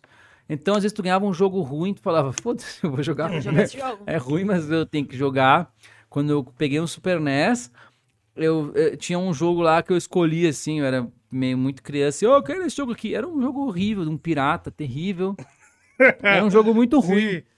E era um jogo muito ruim. E, e aí, mas eu joguei aquele jogo mil horas. Aí um dia eu peguei pra jogar de novo e falei, cara, que bosta de jogo, mano. e aí. Então tinha isso, assim. Tu jogava até o que era ruim e aí tu, tu tinha apego aos bagulho. Hoje, sei lá, eu comecei a jogar Cyberpunk e falei, ah, não vou gastar 50 horas pra zerar isso aqui, cansei. Mas ainda tem jogo que, que, que, que Pô, tu fica GTA. quase com pena de zerar. Porque se eu, Eu GTA, tenho- vou zerar eu devagarzinho. muito. GTA, meu Mano, Deus. Final Nossa. Fantasy eu tenho esse sentimento. Cheguei no final, a É. hora que eu vi que era o final, eu parei de jogar. Mario Não, Bros. mano, não quero Mario que termine. Bros. Pô, mas ó, o Last of Us 2 que eu joguei em live foi um jogo que eu falei assim, cara, minha vida nunca será a mesma. E ficou mesmo, mas eu fiquei uma semana assim, caralho, Assim, né? eu não quero jogar nenhum jogo mais, Pô, porque esse jogo é e- muito perfeito e muito incrível, e muito Exato. envolvente. E eu me salvei muito por não cair nesse hype do Cyberpunk, porque eu ia gastar uma grana nele. E eu tenho Xbox e ia me fuder. Sim. Bem bonito. Sim. É, o Sim. Cyberpunk não veio, porque o Não, né? Witcher, né, que era dos Centavos. mesmos cara, o Witcher era da mesma firma e é um jogo histórico, foda. Uhum. E aí o, bah, o Cyberpunk vai ser só o jogo mais foda. E não foi, ficou meio que no meio. Porque teve talvez aquela coisa muito pra gamer, muito hardcore, assim, que é tipo. Ah, mano, eu lembro que teve, tem um meme aí que é eu dormindo na live, assim, três da manhã na Twitch lá, aí um diálogo comprido demais. É. Ah, Aí aí eu- você já. Aí Mano, eu eu já fiz isso. dou uma muito. acordada, assim, bah, vergonha. Eu Eu já assim, dormi em reunião, essas coisas. aquela assim. baba assim, comprida. É que é cansativo, cara. Tem que... Exato. Nossa, E virou meme, mano. Tipo, te pegaram Ah, tem no- figurinha, no tem figurinha, né? tem GIF, né? Porque, pô, o cara Ah. dormir na live é complicado. Tipo assim, vai dormir, né? Exatamente. Mas eu tinha o bagulho, né? No, no- ali na pandemia, eu ficava assim, era, era live até as quatro da manhã. Então, assim, eu botava minha filha pra dormir, umas dez e pouco. Aí eu ia ver um negócio com a, com a Karen. Aí a Karen também dorme meio cedo, então meia-noite ela meio que ia dormir, eu, pum, eu ia fazer live. Porque era o único momento do dia em que eu tinha quatro horas ou três horas de De silêncio. sem, é, sem ninguém falando nada e tranquilo. Porque de dia a gente ficava meio cuidando da nossa filha, cuidando da casa, varrendo e, sei lá, cozinhando. E, e aí ali eu conseguia fazer as lives, e no dia que eu não tinha live eu produzia também. Tinha, assim, tinha, ah, tinha um tempo de estúdio. Aprendi a mixar os bagulhos de fone, né? Porque eu não podia fazer barulho. E aí, vá, aprendi vários bagulhos, assim, na, meio que na marra. Até inclusive o lance de fazer live, que eu lembro que quando eu abri a Twitch, eu falei, Onde é que aperta pra fazer a live aqui? Aí não, não, não tem, né? Tu tem que baixar o programa. Eu falei, nossa, eu desisti, assim. Aí uma semana depois eu, tá, vamos lá. Pá, um mês depois eu já tava, mano, no Jornal Nacional aqui, ó. Já tava, tipo, voando na Twitch. Mas você tá dormindo oito horas por... Agora Não, sim. Agora sim. É, mas eu também dormi. Eu dormi umas seis, vai. Seis ah, tá bom. seis tá bom. exatamente. Você sabe que nosso programa, nossa produção muito nostálgica, Ah, ela recuperou um meme da, da época que nós estávamos falando, do Ah, o Lídio. Lídio, né? O Lídio é uma estrela Caralho. até E hoje. o Lídio, ele, ele, ele tem uma carreira ainda hoje. É, não, cara. ele lança várias Lírio, músicas. Lírio. Alírio, Alírio. Lídio Matheus. Mano, esse daqui, mano, Caralho. esse vídeo é muito bom. Pode dar play, produção? Dá, dá Claro. strike? Só se o Alírio der strike, pô. Lídio. Ó, gente, peita, Rock Calegari. a gente- ele não. Embaçado, embaçado. Ele, ele, ele bombou demais nessa época, e tanto que tem Mano, um clipe muito. nosso, no clipe de alguém que te faça sorrir, ele tá lá de figurante. Ó, que Ele legal. já era uma Vocês estrela. viraram amigos, não? Amigo, Aqui, não. um colega, uns colegas. É, a gente fez uns Trocou um bagu... a gente fez uns, a gente fez umas ações com ele. Mas não virou amigo, não. Que pena, eu acho que ele ficou muito estrela muito rápido. É. Porque agora ele faz um altos cometa, vídeos, né? faz altas Foi um cometa. Foi uma coisa que tomou conta do Brasil. Ele não é aquele, ele é aquele moleque que faz vídeo com a família? Não, Não, Parece. ele pô. deu aula pro cara que Parece. faz vídeo pra família. É, Foi. porra, parece. Mesma escola, esse né? vídeo é muito bom, porque ele tá cantando Fred. Ó, e o- os, os títulos do YouTube eram muito melhores nessa época. Lídio cantando uma música do Fresno brigando com o Igor, porque o irmão dele apareceram na janela. Porque isso ter acontecido é uma coisa, mas ele ter postado isso é mais genial. Porque assim, ah, putz, não deu certo, vou filmar É. de novo. E porque ele entrou num carro, ele entrou num carro, fechou uma porta pra cantar a capela com um encarte. né? É muitas coisas fodas acontecendo ao mesmo tempo. E aí chega o Piá muito menor que ele, zoando ele, mano. Sim. Mas você sabe que ele é um cara que ele foi o pioneiro da geração Z, né? Foi o Da primeiro. ideia da geração Z. É, Caralho. É. desenvolva. Não, porque, tipo assim, o. O, É o TikTok antes do TikTok TikTok. antes do- É isso aí, é o TikTok antes do TikTok. É a coisa do. Daquela coisa de, pô, muito natural, da identificação, daquela coisa gravei e vou postar, entendeu? É, É, verdade. o Júnior Caldeirão. Já entendeu? olho, já olho É o ele Luva de aqui, Pedreiro. Já, É o Luva de é, mano, Pedreiro já vejo época, sucesso, já vejo entendeu? sucesso nele. Eu Exatamente. já olho o olhar aqui, ó, É o olhar, o fixado. brilho no olhar de quem vai estourar muito. Agora que o emo está de volta com tudo, muito facilmente um jovem cantaria Olivia Rodrigo dentro de um carro e a irmã ia brigar sim, com ele. sim. Pois é, Aprova as minhas teorias, pois é, pessoal? pois Não, é, é pois por é, aí, prova, por aí, prova, por aí. prova, pô. Brabo, pô, brabo. entendeu? Não tem como. Um beijo pra você, Lídio. A gente te aguarda aqui no Chama podcast. ele, ele Chama lança- a Navi, ele a pessoa. A gente ia, a gente ia tocar-lhe o vídeo, a gente ia tacar-lhe o vídeo na pelo tela. de Deus, que a gente não pode abaixar Cara, view. depois eu vou, depois eu vou assistir pra dar umas risadas, senão eu tenho certeza que vai ser bom. Nossa, o Lídio é muito bom, cara. Pô, E você que tá na live, Pô. não esquece do superchat. Hoje a gente vai ter sorteio do merch da Fresno, muito linda e maravilhosa. E daqui a pouco a gente tem Freeverse com um IM Beats.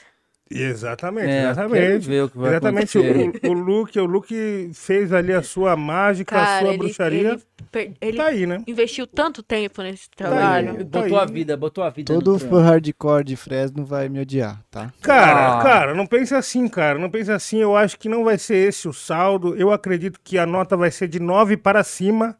Ufa. Vai ser, Ah, vai ser alta, vai ser alta. porque o, o, rock é muito cringe, né? É, não, tem coisa que é, mano. O rock é muito cringe Mas, no porra. sentido de. Toca aí, o cara, peraí que eu vou buscar um caminhão, umas luzes, uma roupa, E precisa de Uma uma, bota, um amplificador. uma make, um- uma banda, um road. E aí tu vê, aqui, tipo aquele dia que veio o Coruja aqui e falou. Quatro minutos, quatro minutos, quatro minutos. E aí, bah, ali faz o cara se sentir mal, né?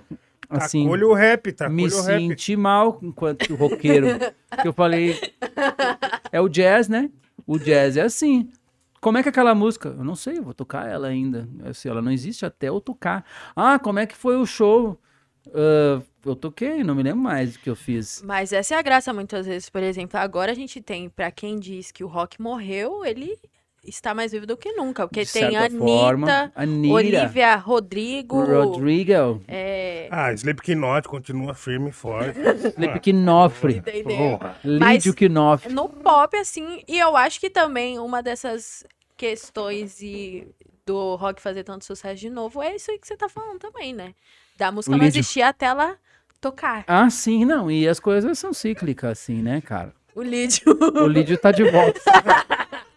As é coisas, principal. as coisas são cíclicas e eu, eu imaginava que uma estética guitarras iria voltar, mas voltou meio antes do que eu achava, assim, porque pra gente, a gente vem muito de dentro, então a gente fica meio atento a movimentos que vão ter alguma coisa assim, só que o fã de emo ou fã de pop punk, ele é muito, ele ficou ouvindo isso quando, sabe, é tipo tu acompanhar o teu time na terceira divisão, né? Então quando ele vai ser campeão do mundo, às vezes o cara o cara fica tipo assim, tá, agora já foi, eu gostava quando eu tava lá na terceira divisão. Então assim, o fã, o cara que tava ouvindo umas bandas desconhecidas de pop punk aí hoje vê reportagens de pop punk falando da Olivia Rodrigo ou da música da Anitta. E essas pessoas, assim, tem duas pessoas. Tem um que fica brabo com a síndrome do underground, se sentiu traído, porque não estão falando da banda dele lá. E também tem a pessoa que eu acho que é o que mais tem na internet, que é o torcedor do emo, assim, que fala: voltou, velho. Agora, disse, avisei." tu viu a música da Anitta? Eu fui ouvir achando que eu ia ouvir um Paramore, assim. Eu, tá, entendi. Agitada, tem umas guitarrinhas. Mas ela vai mais pro lado The Weeknd, da força. É verdade, sim, sim. Mas eu entendo que é... tem, tem uma aceleração ali que tu não se esperava da Anitta. E a música é muito foda. Eu fiquei assim, eita, isso aqui tá bom. Por que, que eu não produzi isso aqui, hein, Larissa Machado? E aí... E aí... Mas os, os emocionados da cena, assim, ficam assim, cara, agora voltou. Tu viu que a música de não sei quem, é pop punk, não sei o quê. Mas eu acho que, assim, ainda a coisa vai se consolidar como voltou quando tiver uma volta de uma cena também, assim. Eu percebo que tem artistas surgindo ou artistas que já existem falando ah, era legal aquela estética, né? Me dá três guitarristas aqui, um batera, e usa como um acessório, assim, Sim. um tempero, ah, põe aí, tipo, tipo a gente no rock fala, meter uns 808 aí, fica legal, sabe? Usar como acessório um bagulho que, e eu não sou nada contra, eu acho que hoje em dia tudo é muito de se apropriar, ah, e, e tudo bem, eu acho que assim, a música é muito isso, né? O pop, principalmente. É de pegar os bagulhos, ficou bom, ficou bom, ficou porrada, tá tudo certo. Mas eu acho que assim, uma volta mesmo tem, tem, tem uma cena. Por exemplo, ah, estourou uma Olivia Rodrigo. Precisa existir umas 50 outras Olivias Rodrigo tocando por aí nos lugares pequenos, sendo artista de 15 mil ouvintes, de 30 mil, ou umas bandas assim, ah, sei lá, o Bring Me The Horizon tá gigante, tá, mas cadê as outras Isso é bala. 100 bandas menores que tão, tem que estar tocando? Porque quando a gente bombou, a gente veio de uma cena onde todas as bandas eram pequenas, aí sei lá, o CPM era uma banda da cena do underground que foi contratada por uma gravadora e foi, ficou muito grande, porque já era muito grande na cena, mas era underground, assim, o cara da gravadora nem sabia o que que era.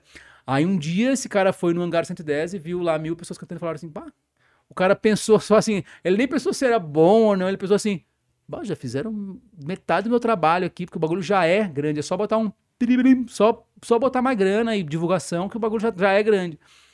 Então o CPM meio que inaugurou essa fase. Eu acho que o NX Zero, quando o Bonadinho contratou, já foi, tipo assim, aí já foi, tipo assim, bah, entendi o que que é, né? Porque viu que tinha uma cena de bandas que estavam ficando muito grandes sem gravadora. Era, era, mano, era todo mundo na tosqueira, né? Encher um carro com uma bateria, com os bagulho e vamos tocar em Campinas e tinha mil pessoas em Campinas. Pega um avião, vai pra Fortaleza, tem mil pessoas em Fortaleza. Então, assim, foi a primeira vez que aconteceu isso sem ser por causa de gravador e por causa de MTV, assim, era a galera na internet, a galera nas lan house jogando sei lá o quê e, e falando nos chat e ouvindo as, as nossas bandas, porque aquilo dizia mais pra eles do que o que tocava no rádio, que era na época, sei lá, o Skank, entendeu? Aquilo tinha mais a ver com essa criança, era uma criançada, né? Era galera de 14 anos, assim. Então, a galera foi buscar isso, era muito acessível, tava ali. Eles nem sabiam se a banda era grande ou não. E eu não sei mais por que eu tô falando isso, mas era um, um bom ponto que eu tinha. Não, mas faz todo sentido isso que Mas você por que, falou. eu, por que eu comecei a falar? Porque você tava falando que quem tá no sucesso agora meio que pega isso como acessório e você quer que mais bandas Ah, é, não, tá. Então, era uma, era uma cena. venham. Era uma cena de bandas pequenas, tanto assim, quando o Fresno acabou indo pra MTV, não sei o que, estourou, blá blá blá. Tinha muitas bandas numa segunda. Eu tô falando, mas não é menosprezando, mas numa segunda divisão, que seria essa divisão de acesso. Mas que tinha lá 300 pessoas no show, aí tinha uma banda que tava estourando com 100 pessoas no show. Então, assim, tinha vários estágios em que, às vezes, um fã gosta de coisas mais underground, ele tem umas coisas lá mais estranhas. Ou com- que é uma banda meio tipo Fred, só que mais alternativa. Tinha, porque tinha variedade, tinha bandas e tinha uma, uma, uma, uma variedade, assim. E essa cena também se concentrava em lugares físicos, né? O que é O muito hangar, importante. o hangar era tipo o auge. O cara né? colava no hangar meio uma baladinha, assim como o cara ia lá no, no, no metrô, Ah. que ficava os caras fazendo Na São batalha. Bento. É, o cara ia lá na São Bento, só, tinha lugares daquela São Bento ali, quantos caras não saíram dali? Tá, saiu o MC, daí um monte de cara grande, mas vários médios, vários pequenos. Então é isso que faz o negócio ser a, a pirâmide que sustenta tudo, É. assim. Aí eu vejo hoje muito assim, ó, uma coisa que surge, mas às vezes não tem muito lastro, assim, pra durar. Mas eu imagino que esse sucesso, acho que assim, muita gente hoje com tra- 14, 15 anos ouvindo pela primeira vez guitarra de novo no rádio, volta a fazer assim, ah, acho que eu vou montar uma banda aqui, vou tocar um negócio, vou fazer uma música mais assim. E, e, e usar isso de uma maneira nova, porque se for só ficar fazendo um bagulho o mais parecido possível com o que existia 20 anos atrás, 30 anos atrás, é tipo assim, tá, isso aí já teve. Nossa, mas tinha muita febre. Eu tinha Aham. uma bandinha, tipo, de rua, assim. É? Aí eu achava que era Hayley Williams. Como é que era E o nome da gente- banda? Eu não, eu não lembro. Era tipo uma banda. Bandinha assim, de três. Sabe? Era muito moda, assim. Tipo, a gente É, gostava. querer ser e a falava, Hayley. mano, a gente quer. E aí pegava só o violão e ficava. You are the only. É, one." mano, é isso. O sucesso. Era Nossa, essa daí, essa era, essa daí vagabundo chorava, né? Essa daí. Vagabundo É, chorava. Você não queria meter uma make kiss, assim? Fazer um. Pô, quero Não, não, não encarnava muito, não, Não, mano. Não só ouvir encarnava. mesmo. Não- é, é, é, só ouvia só porque já estralava já. A gente também, a gente, a gente era bem caipira nesse sentido da, da moda estética do emo, assim. Em Porto Alegre, É. a galera é mais, é mais grossa, assim, é mais, mais interiorana nesse sentido. Então, quando a gente veio aqui para São Paulo tocar a primeira vez, o meu outfit era uma bermudona Dix, bermudão grande de skatista, um Vans pantufa e uma camisa de time. Mano, E um chapéu. Mas nada disso estava na moda, tá? Era a roupa do, mula- do, do, do, do, do- trouxa. Era uma roupa qualquer. E aí. O agressor da mão. E, é, era uma roupa qualquer, assim, não existia um pensamento de, vou ter uma roupa porque a gente é uma banda de rock, porque a gente se via meio como hardcore e, e os caras do hardcore era assim, ah, uma roupa que não vai rasgar com eu tocando, né? Tu vai num show do Dead Fish, os caras estão com roupa de surf, porque vai suar mesmo, vai tirar a roupa, foda-se, entendeu? Então tinha esse lado punk na história, punk, punk mesmo, de ser tosqueira, assim, de não ficar pensando nisso. E aí quando a gente chegou aqui, a gente percebeu que os caras, primeiro que as bandas tinham foto, a gente nem tinha foto, porque gente, foto digital ainda era uma coisa difícil e a gente não, não sabia olhar para uma câmera assim, a gente não tinha foto da banda, e aí a gente se ligou que se a gente falasse que a gente não tem uma foto, era mais legal do que ter uma foto. Mas no fundo é que a gente não sabia tirar uma foto. Então não existia promo da banda. A primeira promo que a gente foi fazer foi em 2004, a banda tem desde 2000. Então que aconte- isso aconteceu que a gente fez o primeiro show no hangar, foi meio mais ou menos, mas o segundo show, em 2004, tinha mil pessoas dentro do hangar, que cabiam umas 700, e mil pessoas fora do hangar, e a gente passou som, foi comer um Habibs e voltou assim, e tava completamente cheio, e ninguém nos reconheceu, mano. A gente entrou no hangar como qualquer pessoa, porque não tinha a porra da foto da banda. Olha que fita. A gente era o Neckface, não é aquele cara que é o secreto lá? O- MF Doom. Caralho. Não, hoje em dia ia ser muito é bom o isso daí. Doom, é o, Marshmallow, o DJ Marshmallow, era o... M, pô. Era o, o, o- Como é que é aquele cara lá? O, o Banksy. A gente era os Banksy sem querer, porque não tinha dinheiro. Daft ninguém- Punk, E tinha mano. vergonha de foto. E a gente entrou assim, caralho, eu acho que os caras estão. Esse é o nosso show. Essa é a fila do nosso show. Aí a gente falou, ah! E aí teve Quase show. vocês e entraram na fila do seu próprio Ué, show. Não, vai- quase tivemos que pagar. Isso hoje em dia é muito valioso, cara. Isso valioso. E aí, vale gente ouro. aí eu me lembro que a gente chegou aqui, a gente fez esse show muito estourado, muito foda. Aí no dia seguinte a gente foi num show que era Verdurada, que era um evento que tinha ali no, no metrô ali, que era dos Stray Edges. E aí a gente encontrou o Yuri Nishida, que era o primeiro cara do NX0. Antes de ter o Di Ferreiro, era o tio Sim. vocal, que era o Yuri Nishida, que é o arquiteto do emo brasileiro. Porque ele é o. Ele, ele certamente é o arquiteto, ele certamente tinha nove monitores em casa, assim, falava, vamos Ele era tipo bonito. Ficava olhando, é, o Boninho. Ele ficava olhando aquelas bolas cheias de palavra, Hum. tá ligado? E aí ele era o arquiteto do brasileiro. E aí eu lembro que tava assim, 40 graus, e ele, mano, com um cachecol, assim, um cabelo. Sabe, que ele sabe, tipo. Bem no, Bonovox. no Naruto, quando aparece. no Naruto, quando aparece um personagem que os caras pagam muito pau, que sempre mostra assim. Foi essa cena que eu vi, assim. Que era o Yuri não tava com um cabelo fora do lugar, um cachecol, 40 graus, foda-se, a roupa assim, ó. Perfeita, mil colares, várias coisas penduradas. Era tipo um Jack Sparrow Xadrez. emo, assim. E a camisa do, do The Used, né? Que era uma banda que a gente pagava muito pau. E aí eu falei assim, bah, esse cara é o, é o pica das galáxias, né? O Anjo Zero não era muito grande na época, assim, mas já saquei que ele era o primeiro influencer, o, o- arquiteto, o, passa, o paciente zero do emo brasileiro. Tanto que um dia eu pesquisei, assim, né? Eu fiz uns episódios do meu, de um podcast que eu tinha, que era justamente para entender quem foi o primeiro emo do Brasil, né? Porque foi as primeiras bandas emo, assim. O bagulho aconteceu em várias cidades ao mesmo tempo. Mas só completando minha ideia, que a gente, a gente era uns caipira grossos, chegou aqui em São Paulo, a galera era muito estilosa. Que a gente, a gente tinha. A gente dava medo, a gente se sentia. A gente se sentia muito grosso, assim. E aí, e aí foi que a gente ligou, ah, tem que bater umas roupas diferentes, pá. A gente começou a aprender, aprendemos tudo errado, né?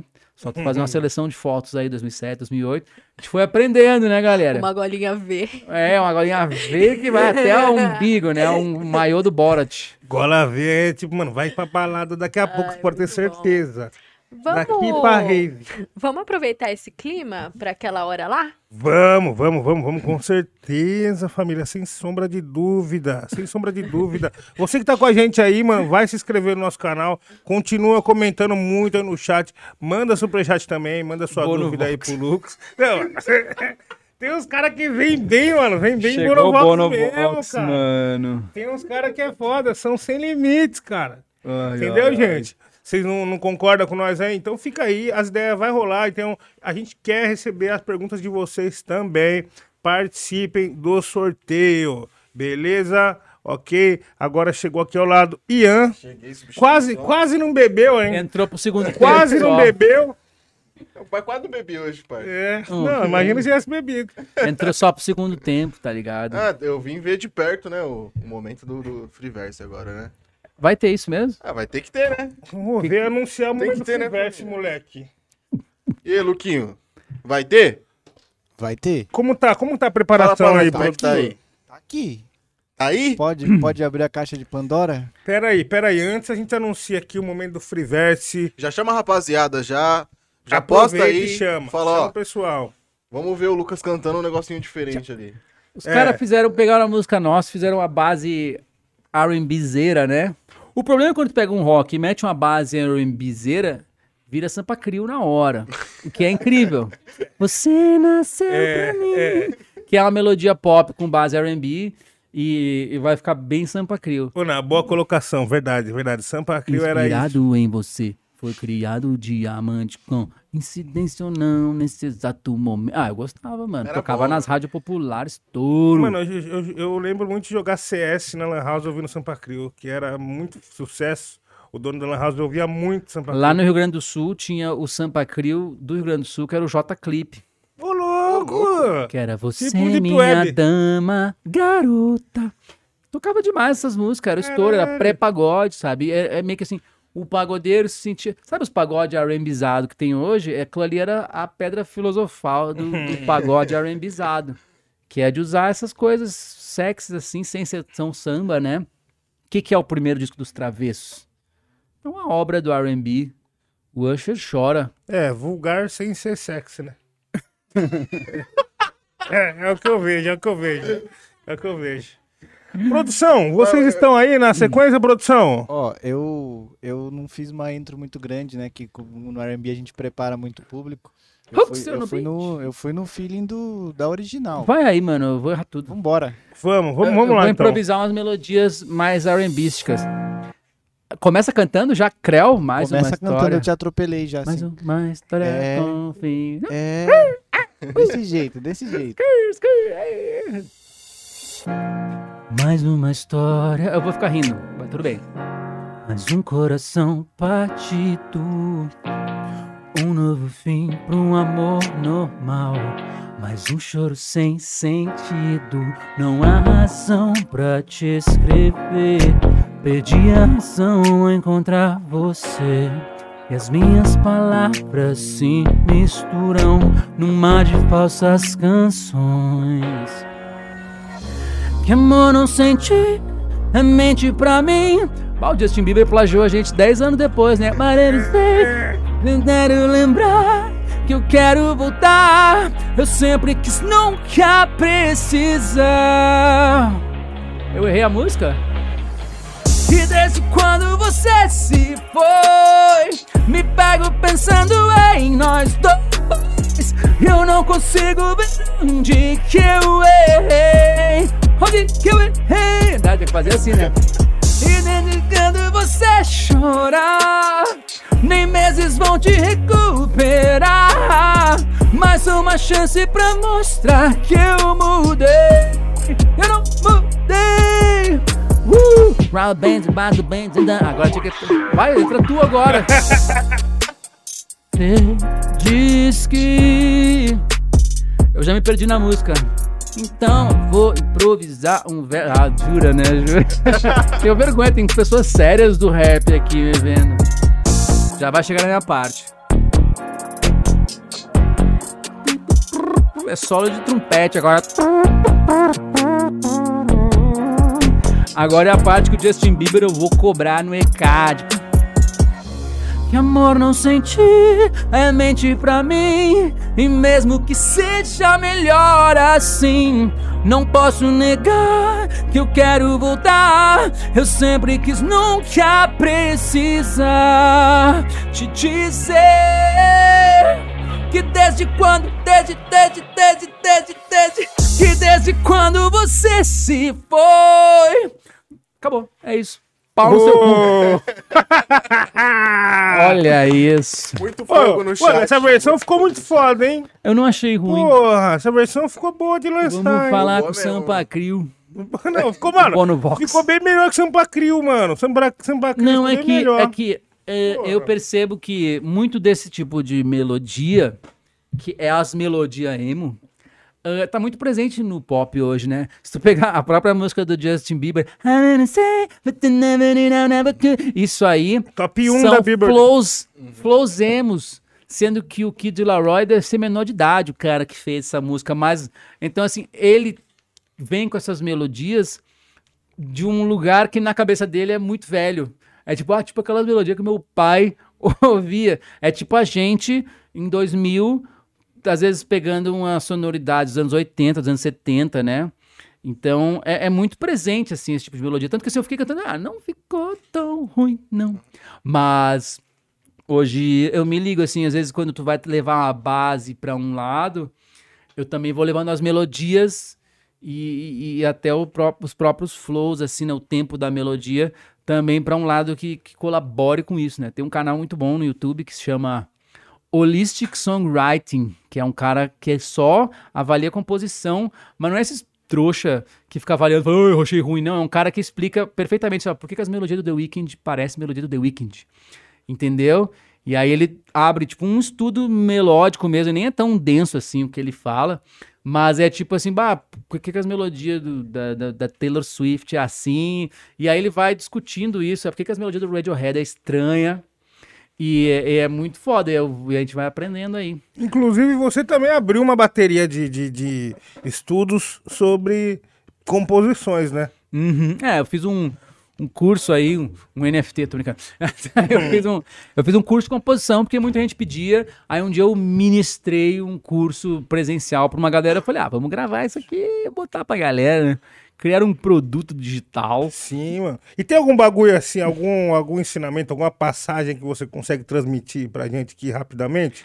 Ou não? Aham, eu acho que sim, eu acho que é importante você entregar o que você promete.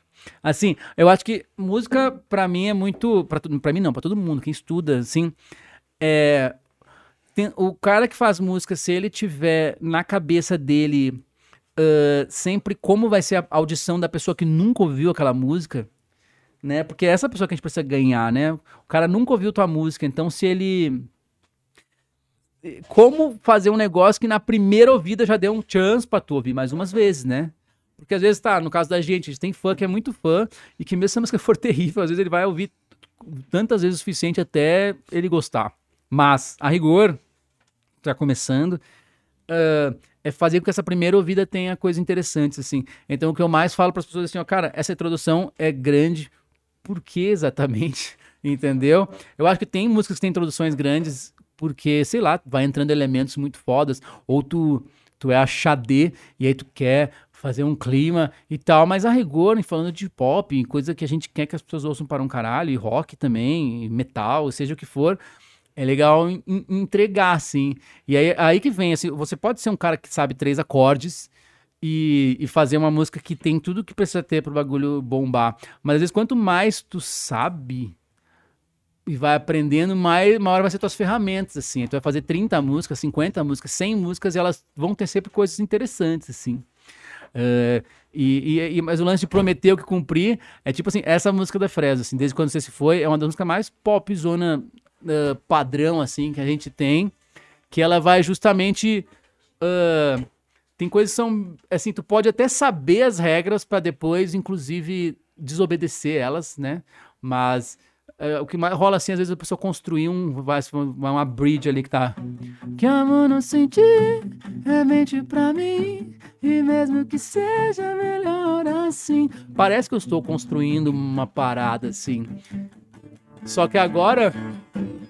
Precisar te dizer. Então eu tinha que fazer. Eu não podia entregar agora um refrão fraco. Ou, assim, então assim, eu criei um negócio, né? E que no eletrônico e no EDM, e às vezes nos, nos, nos trap, fica até. Isso é mais óbvio porque o cara põe. clá, clá, clá, clá. E aí tu vai criando isso. Meu irmão, se tu não entregar um bagulho muito foda depois, a galera vai ficar braba, a galera não vai gostar. Aí, aí, então assim, ó, ou tu faz isso, que no caso dessa música, o refrão ele vai bem porradão, né? Quando você... É a nota mais aguda da música, é a parte que tem mais pressão na música. Eu tô cantando mais coisas. Então, ali eu acho que eu, eu entreguei o que eu estava prometendo com a música inteira, porque ela começa enigmática, né? Isso aqui pode ter Vitor e Léo, pode ser qualquer coisa. Eu não sei. eu Não sei. Pode ser qualquer coisa, assim, mas aí tu vai construindo tensão. Então a tensão é legal de construir pra tu dar isso, só que como tu- isso foi ficando meio padrão, aí hoje em dia as pessoas subvertem isso, às vezes criam mega rampas pra cima e faz um refrão que é que é nada, né? Tipo, tipo a Katy Perry naquela música que fica So you wanna play with day Boy, you should know what you fight for Baby, do you your Né? Aí ela constrói E vai, meu Deus, o que, que vai acontecer? Aí- Aí ela sabia que não tinha como ficar mais foda. Ela fala, there's no going back. Isso. Aí, isso aí já é, né? A, a música ela vai evoluindo, a, a, história da música pop vai evoluindo. Então isso aí já é quando a galera cansou desses refrões super explosivos, que seria Baby, there's a firework, aquelas coisas. Aí ela assim, não, tira tudo, tira tudo, tudo. Ela ou os produtores, né? Que ali é Max Martin envolvido. E o Max Martin é um sueco lá que é o cara por trás de tudo desde sempre, né? Um compositor bem, bem fudido assim. E é isso, aí tu, tu, tu- ela, a gente sabe que a gente quer uma recompensa muito forte, né, num refrão que construiu uma coisa tão dramática assim. Aí, às vezes tu tirar isso e botar só é legal também, mas e aí as pessoas, só que tudo vai ficando meio padrão no pop e as pessoas vão subvertendo isso e vai surgindo músicas diferentes, né? Eu acho que esse é o grande lance. Os caras querem que eu toque, só que eu só sei tocar. E não tem mais Jr. embora, Qual do Charles? Qual que você quiser. Ah, eu não sei. Qual do Charles? Toca um Qual que aí. Toca aí, puxa Toca tu, uma meu. Puxa dá tu pra- que eu uma- acompanho. toca uma aí que dá pra um. Vamos. Aquela Toca uma da maconha. É. Ih, mas é capotraste. Ai, não me lembro do, do Charlie Brown. né? Essa?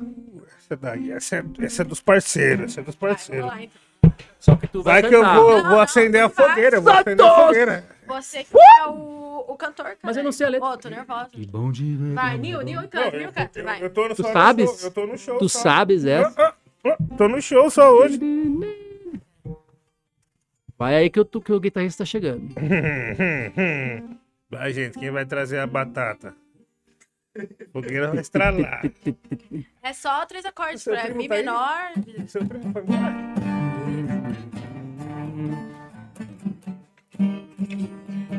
Tá. Vai. Tu que vai cantar. Aqueles cara. Um, dois, três. Whoop!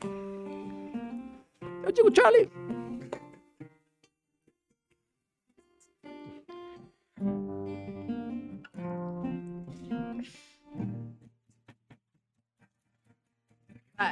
Que bom viver como é bom sonhar e o que ficou pra trás. Pra sonhar não me importei, foi até melhor.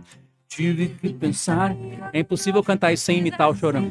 Ainda vejo o mundo com os olhos de criança que só quer brincar e ter tanta responsa, mas a vida cobra sério e realmente não dá pra fugir. Refrão! Aí, vem, aí vem. Vive pra poder sorrir.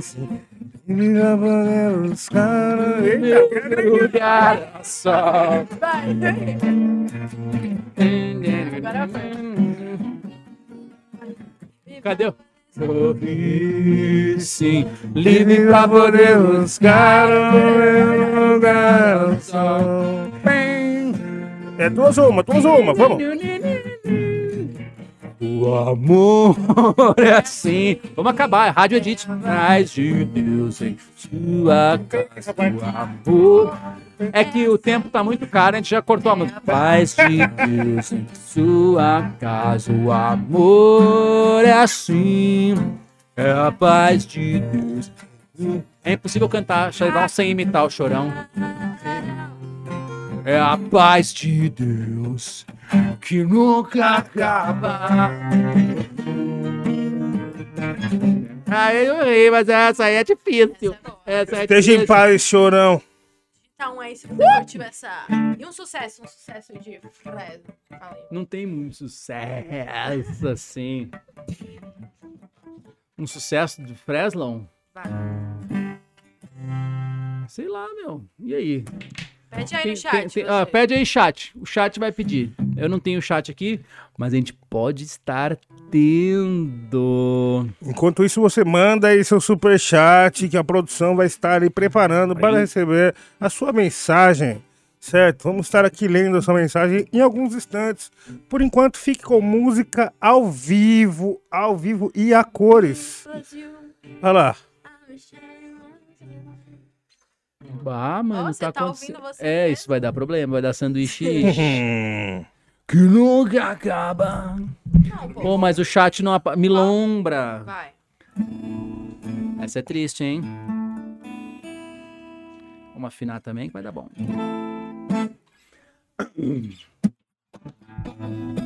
Vamos falar de solidão. Bem feliz, né? Na sua casa eu nunca mais entrei. Só lá menor e dó. Mas decorei com exatidão todas as coisas como eu deixei. Oh, oh, versos jogados pelo chão, lembranças do que não presenciei.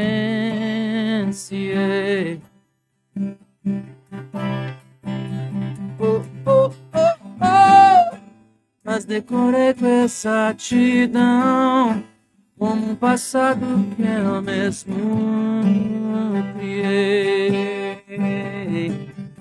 Agora vai mudar tudo. e tudo que eu posso oferecer são minhas palavras pra você no plágio de uma bela melodia. E tudo que eu quero te dizer, eu já cansei de escrever. Quero te ver enquanto não é dia. Essa música é muito grande, se eu tocar ela inteira, ela vai ficar muito grande. E Eu continuo ou não, vai- chat? Não, não. Bonita, muito bonita. É muito grande. bonita. Pode continuar, pode É continuar. que é grande, eu tô falando, tem mais, é tipo Floresta Caboclo. Mas diz por que tu vais embora Mas diz por que tem tanto medo? Se não acorda cedo Nem trabalha, estuda ou namora Mas diz por que chegou a hora? Agora que eu venci meu medo Te peguei pelos dedos Pra dançar enquanto o sol demora. Para chegar trazendo a aurora E a luz que cega e me dá medo. E como um torpedo Eu deslizo, voo num mar de lençóis. Oh, oh, oh. De muitas delas sinto medo. São muitos enredos Enrolados, embriagados como nós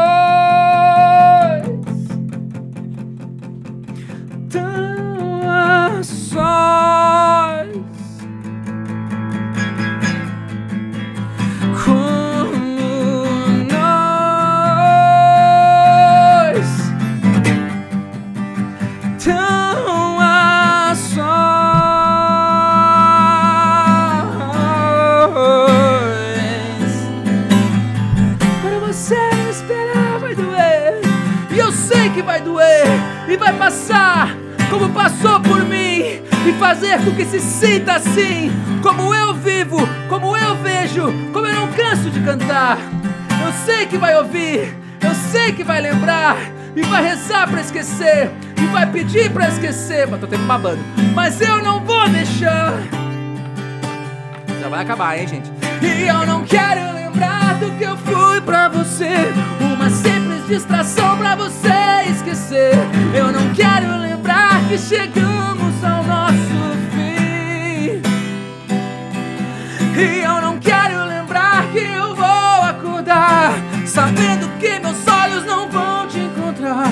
Eu não quero lembrar que tudo acabou pra mim. Porque você insiste em dizer que ainda existe vida sem você.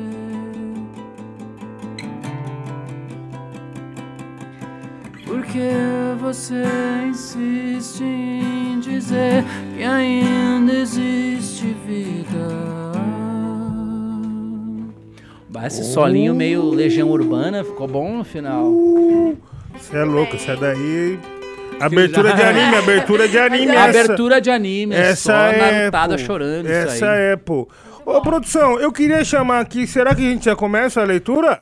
Chama a leitura. Vamos chamar a leitura? Leitura de mão, Ah, leitura de mão, leitura. Chama a leitura. leitura do Tá, horóscopo. tá, tá bom. Então o pessoal pediu pra oficializar o encerramento do Superchat.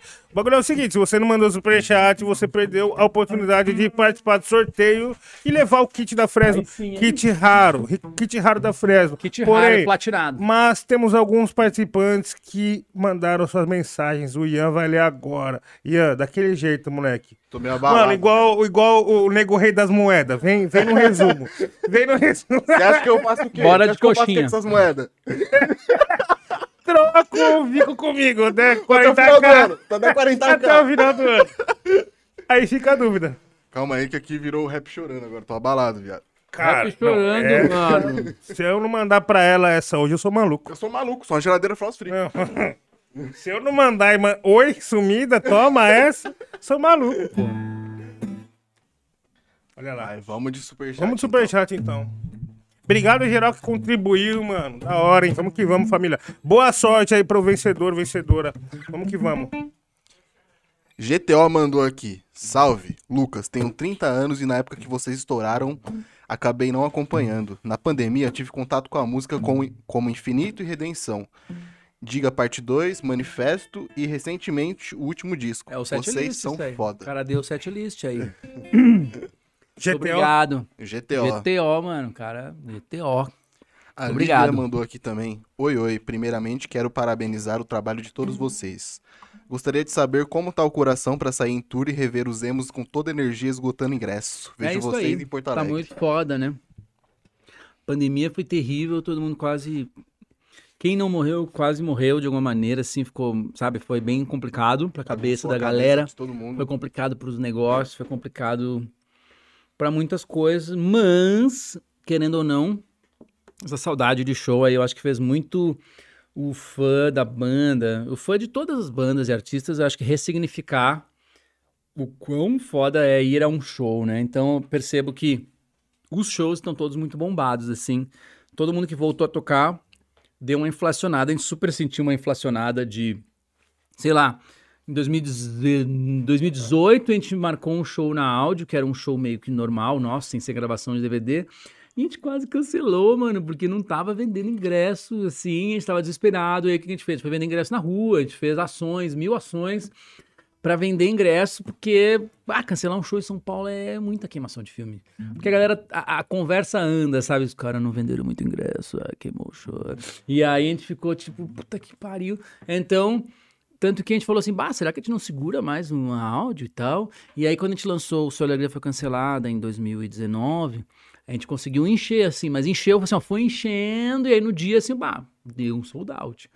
E aí agora, quando a gente soltou as datas aí pós-pandemia, esgotou um áudio em questão de horas. E a gente abriu outra, que já tá quase cheia também. Então, assim, tá tudo muito bombado. A gente tá muito, na verdade, feliz. Achou caralho, né? Ficamos um tempo sem tocar, então vou fazer o show mais foda do mundo. A galera se sente assim, vamos fazer, vou, vou morrer nesse show, eu vou cantar que nem um filho da puta. Então, assim, é, a galera tá nessa, nessa sanha aí, nesse, nesse sangue nos olhos aí. E vai ser muito foda. Amanhã tem ensaio, né? O primeiro ensaio, inclusive, pós-Lola, a gente deu férias aí de uma semana, que não foi férias, né? A gente só não, não tinha como fazer show, fazer ensaio. A gente vai fazer agora os ensaios da turnê, né? Que entra lá em fresnorock.com.br, que tá lá as datas, tudo, os ingressos para os shows que não estão esgotados. E o primeiro vai ser em Porto Alegre, que restam poucos ingressos lá na Araújo Viana. E aí sim, vai ser o show completo nosso. Aquele show que vocês viram no Lola, era o show do Lola e ainda com as músicas que a gente não tocou, porque não deu. Então o show nosso de turnê ele é duas, três vezes maior que aquilo. E vai ser muito bom. É Fresno Arrodo. As músicas que o cara falou na outra mensagem ali, Diga Parte 2, é essas aí, a gente toca todas essas aí. E as novas também, que são maravilhosas. Muito bom, família. Fica de olho aí, a turnê Voltei que me virar, né? Da banda Fresno. Você que aí de Brasil e região, pode ficar atento com as datas. Brasil e região. Mas Brasil e região. Brasil é Alô, você boliviano. Alô, você boliviano. Você é um ser humano de pessoa mesmo, Pô, viu, com velho? certeza, cara. Ó, a produção já, já colocou a, a agenda toda na descrição aqui do, do podcast, entendeu? Ô, aí sim, Aí, ó. Porto Alegre, Santo André, Santos. Clique em comprar aí, maluco. Compra aí, meu. Compra Só aí. fica nessa de mostrar. Não, Olha aí, os caras brabo. Boa, boa. Aí, ó. Você pode entrar no site, vai encontrar, vai encontrar. É, o link tá na descrição aqui, é só clicar lá e ver se Vai. tá na sua cidade aí, ó, e aproveita. É isso, pô. Vai ter no Rio. No Rio é maneiro, hein, pô. Fundição Progresso. Condição. Bonito, Felipe bonito. Bernardo. Ô, Felipe, obrigado, hein? Ele mandou aqui um super chat pra contribuir na produção desse álbum de rap emo com os dois melhores produtores do gênero. Ah, dá pra fazer, né? O rap emo lá fora já é o estouro. Estouro. Os caras morrem também quando faz, né? Tem que se ligar. Não, mas É, daí. não, aí nós, mano, aí nós mata, Tem que tio. ficar via, tem que Nós matar, ma- né? Nós mata, aqui no Brasil nós mata, tio. Lá os caras é filho de pai assustado, pô. Que- horror. Ô, DJ! Qual que é o próximo? A Carolina mandou 5 euros, acho que já dá uns 200 reais. né? Caralho, nem no Brasil não tá, pô. Ela mandou aqui, ó, paguei o superchat em euro, porque moro na Alemanha e só queria... Brasil e região aí, ó. Brasil e região. Aí, Brasil e região. Chegou o Brasil e região. Eu falo, tio. Porque moro na Alemanha e só queria que o show em Portugal voltasse a ter data. Vai Sou voltar. sua fã, Lucas. Valeu por ter mudado minha vida. Porra, forte, hein? Muito obrigado. Não, a gente tem uma galera que curte nós lá, né? Os Não nas Europa, tudo brasileiro. E a gente marcou, né? No começo ali, em 2020, a gente estava indo para Portugal, estava literalmente com as malas prontas e cancelamos a nossa viagem, porque foi quando estourou a pandemia em março. E aí a gente, pô, esse show tá meio que lá, tem os ingressos da galera, e a gente está em vias de de remarcar essa turnêzinha aí, que a gente ia só fazer Lisboa e ficar lá uns cinco dias comendo uns bagulho muito bom. Bom, bom, bom. É. bom, forte. Fazer Forte, show, pô, fazer forte. show é o de menos, a gente queria só ficar lá comendo uns negócios incríveis. E, e curtir a Europa, né, que é, né, né, os caras têm umas comidas boas lá, uns vinhos bons, umas calçadas lisa. É bom lá. E a gente gosta. E aí, enfim. Então, be- e aí isso, tinha ingresso, de, a gente comprou ingresso da Alemanha, a gente comprou ingresso da Irlanda. Tipo, ah, pegar um busão ali pra Portugal, né? É meio perto as coisas. Então, um beijo e valeu aí. Aguarde. Logo menos, logo Uhum. menos. A Júlia Lin mandou. Fui até São Paulo no Lola pra ver o primeiro show de vocês depois da pandemia, mas não deu pra ir no after. Agora estamos esperando vocês aqui em Porto Alegre esse mês, com a esperança de poder curtir no after com vocês também. A gente inventou essa de fazer uns after do show, mano. Deu bom. Caralho. A galera quer after em todo o show. Porque é que o cara, o cara já sai de casa e ele sabe que ele vai se acabar naquele dia, né? Porque o show às vezes é uma experiência intensa ali, não deu tempo do cara relaxar. e Termina, já vai pra uma festinha ali perto, que rola tudo que tem que rolar. E a gente tá nessa parada de fazer uns afters, né? Até no Lola, a gente tocou no Lola domingo e teve o after do nosso Lola no domingo. E Tinha, sei lá, mano, 500 doidos que iam trabalhar virado. Foi uma maravilha. Caralho, é então, muito foda. Boa, da próxima vez liga nós e vai encher a cara nesse after aí, pode Por favor. Vamos lá, DJ. O GPMC mandou cinquentão. Salve Lucas, sou um dos manos que fazem rap hoje em dia, eu ouvia Fresno antigamente. Na real ainda ouço, mas não vem ao caso. Lancei um clipe. Opa! Claro que vem a casa. Lancei um clipe essa semana. Lancei um clipe semana passada. Divulguem aí, por favor, o nome do som. Rasgando a calça no estúdio. Quê? Quem? Quem? Eu vi uma cena dessa outro dia, rasgando a calça nesse partilho. Eu vi, tio, essa cena. Rasgando a calça no estúdio. Tuanzinho, Dedé OG, Waze e GPMC. Ah, bota aí, mano. Rasgando-lhe a calça. Rapaziada, Não, tá mas eu posso se botar ele agora, pode dar strike. É, pode dar strike. Ah, então. Rasgando-lhe a calça. Não, sem dó. Rasgou de ponta a ponta, parça. Rasgou de ponta a ponta, de um lado ao outro. Bandeira. De fo- bandeira de pirata. Virou bandeira de pirata, tio. De, de fora a fora. De fora a fora. É isso. Empreendedor, divulga aí, o... divulga aí meu parceiro. Meu, passa ali a visão do show. Já falei, pô. vai lá. Rasgando a calça no estúdio. No estúdio é de estúdio, será? Estúdio, deve ser, certeza. Estúdio, baralho de estúdio, não sabia dessa gíria. Tuanzinho, Dedé OG, Waze e GPMC. É isso, Tuezinho, tuanzinho. Procura lá, Tuanzinho. gente. Procura lá, gente. Tuan, procura lá. Tuan. É do Matuê isso aí. Procura lá que rasgaram a calça. aí. Rasgando a calça da menina. Eu fiquei intrigado agora. Eu, vou chegar em casa e eu vou ter que mano. Eu ouvir. preciso ouvir isso. Vou estourar no Eu vou ouvir, se não Isso for, muito vou, vou ouvir. rasgar o verbo, hein, tio. Eu vou rasgar o verbo, tio. Eu vou comentar lá. Eu vou comentar depois lá no Twitter, Eu vou pô. comentar muito. Mais uma propaganda aqui, ó. Fala Lucão, fala Júlia e fala Lil. tá aqui, Lil. Ah, sempre alguém, sempre alguém. Não sei. É tipo a avó. Vou brigar com a sua avó que errou meu nome? Não vou, pô. Boa noite. Macarrão com foda-se aqui. Ah, eu conheço ela. É lá do Rio de Janeiro.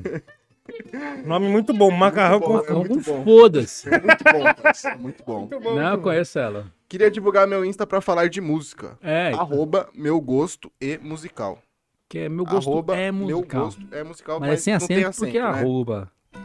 Ela faz conteúdos de música, ela me informa sobre as tretas do pop, me, me fala quando sai música da Demi Lovato nova. A gente conversa sério de Uma música. boa amiga, uma boa. Ela amiga. mandou É, é. Lucas, os shows da turnê vão ser super Fresno também? Ah, Super Fresno é um conceito que a gente definiu ali pro Lola, porque a gente montou uma banda gigante pra fazer o show do Lola.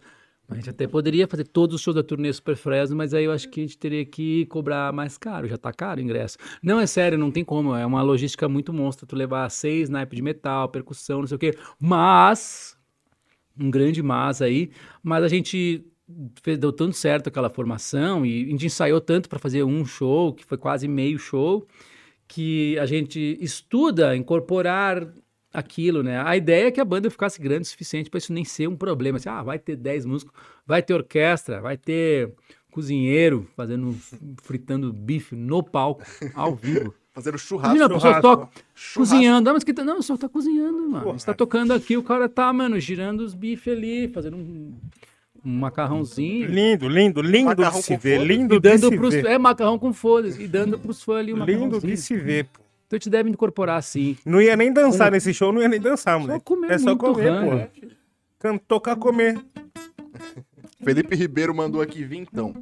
Lucas, perguntei pra vocês no Acesso MTV em 2010 o que significava a numerologia por trás do clipe Deixa o Tempo. Mas aparentemente não tinha significado nenhum. E tá tudo bem, fiquei emocionado no Lola, foi histórico. É, quando a gente fez o clipe de Deixa o Tempo, o único briefing era, bah, a gente quer um clipe que a gente, a gente tem que estar muito bonito, assim, tanto quanto for possível. E aí atrás, como a música fala sobre o tempo, mano, mete um relojão, tipo Matrix, assim, mostrando vários caracteres, assim, é só isso que a gente falou, não significava nada. Tanto que nem ficou muito do jeito que a gente queria, porque na época era muito difícil botar um painel de LED em 2010, era, era muito complexo isso. E aí, aí os caras meteram os números lá, e aí eu, mas eu queria que ficasse igual nesses filmes, assim, que rolam os números e rolam uns caracteres estranhos, assim, sabe? Uns, Tipo, subindo o caracteres meio ali. russo, assim, as coisas. E nem ficou muito assim. E a gente inventou que esses números iam significar alguma coisa, mas não deu tempo de fazer eles significarem alguma coisa, então é só uns números lá. Aleatório. Aleatório ao extremo. E mais uma vez aqui, Brasil e região, né? Mandaram 5 dólares. Salve, salve, Rap falando. A Fresno entrou na minha vida em 2019 no festival Coma, em Brasília. Qual o ônus e o bônus dessa nova formação da Fresno? Ônus e o bônus, hein? Olha aí, ó. Ônus e o bônus. Olha aí, já veio com forma de rima. Um BEPS. Ah, é isso. Custa muito caro e é muito foda. Aí, e também assim, não, mas aqui no caso, nós, a gente, enquanto a nossa formação ali mínima, a gente também faz um show que a gente pira muito, a gente gosta muito. Só que no caso do, do, do Lola, desde o outro, a gente queria fazer como se fosse uma apresentação meio de gala, mas não fazer esclarecer o nosso padrão. Acho que, inclusive, é de ter como escalonar o pro nosso projeto de maneira que a gente possa tocar em tudo quanto é canto. Você vai ter um palco do tamanho do, de tudo, mete lá a gente. Mas se for, por exemplo, vai tocar em Portugal, vai viajar avião, mano, já faz uma formação menor, então, para tu ter essa flexibilidade, assim. Mas é que desde quando eu tinha um projeto solo que se chamava Bishop, eu fiz uma vez um show com naipe de metais, backing vocals, não sei o quê, porque era meu sonho de moleque, assim, porque eu via os caras ali, né, fazendo aquilo, falava, ah, um dia eu tenho que fazer isso. E aí um dia eu fiz um show do Bishop que a gente gravou assim e ficou naquela mente, assim, como aquilo era massa, porque, mano, uns caras tocando umas metaleiras, assim, na nossa geração não teve, né? Teve na geração anterior, tá lá no show do J Quest, das- sempre tem as metaleiras, paralamas e tal. Por que será que tinha? Porque era massa. E a, e a gente pegou essa geração rock pós-grunge em que isso era cringe, era cringe até ter teclado na banda. Porra, o Feito No More tinha teclado era muito foda. Mas a gente pegou essa geração, o próprio lance do punk rock ali, do, do, um cenário que a gente se formou, do hardcore. Não existia um conceito de ter teclado na banda, era, não, não tinha como. E, e fora que se tivesse, não teria nem onde ligar nas casas que a gente tocava. Pega esse teclado e enfia no cu, eu não tenho onde ligar isso aí, mano. E aí, mas com o tempo a gente foi produzindo coisas que tinham isso e fomos incorporando. Desde 2010 a gente incorporou um tecladista na banda. E aí vai ficando só mais megalomaníaco, né, cara? Daqui a pouco você tá fazendo igual as missas do Kanye West lá, mano. Botar todo mundo pra, pra cantar nos morros. É isso, é só ter o dinheiro do Kanye West, né? É, sim. Só falta, só falta Não isso. caiu o Fica bonito, depósito fica ainda. bonito, fica é, bonito pô. também. Mas é isso, mano. Encerrou aí. Vamos fazer o sorteio ao vivo, né? Ao vivaço. Vamos, vamos o pessoal não falar que não foi falar- marmelada, É, entendeu? né? Vai ser ao vivaço. Alguma dessas sorteio. bolinhas Mas- é de queijo?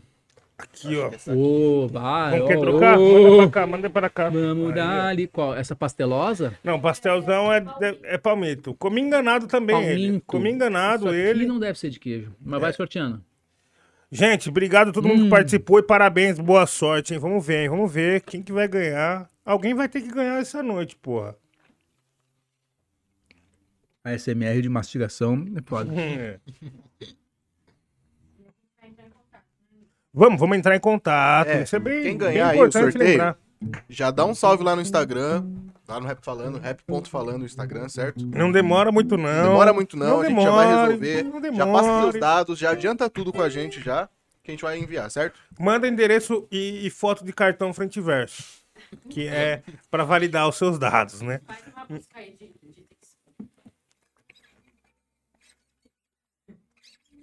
Qual a música de intenção dele? Puta, é logo a mina que mora na Alemanha. Não vai rolar.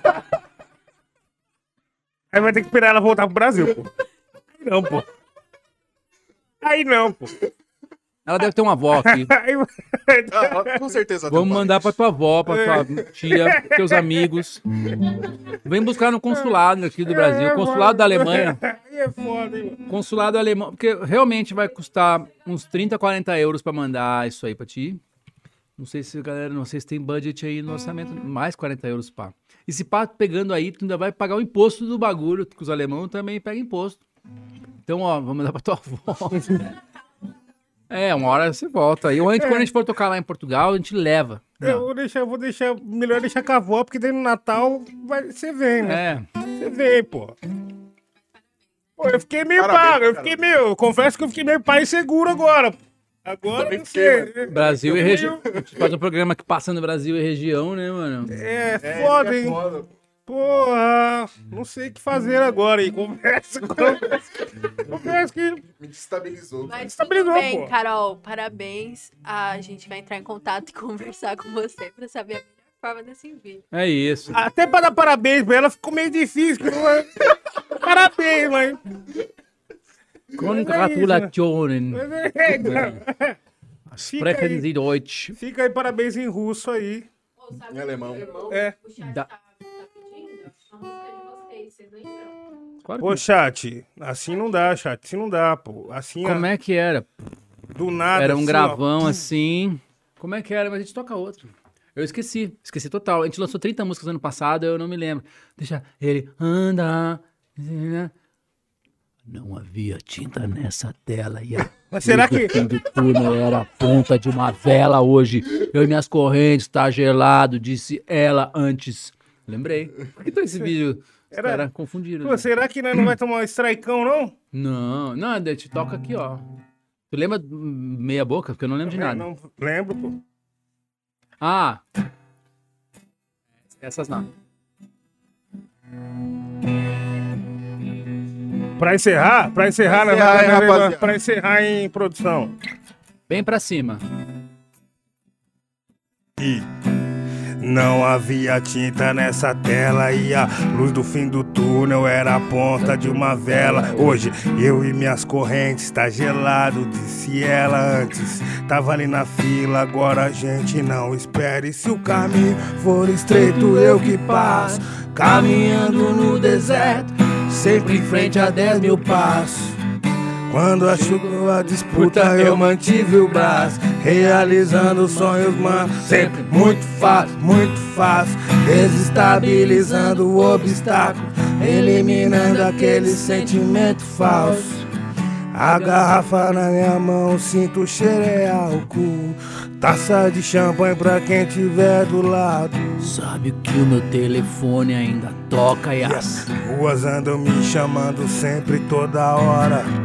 E eu tô te esperando lá de fora, mas acho que isso não importa, não agora. Isso que você me deu. Quem descaralhou minha cabeça fui eu. Não importa o que aconteça, aconteceu. Em outros bares, outras vidas, outras fodas.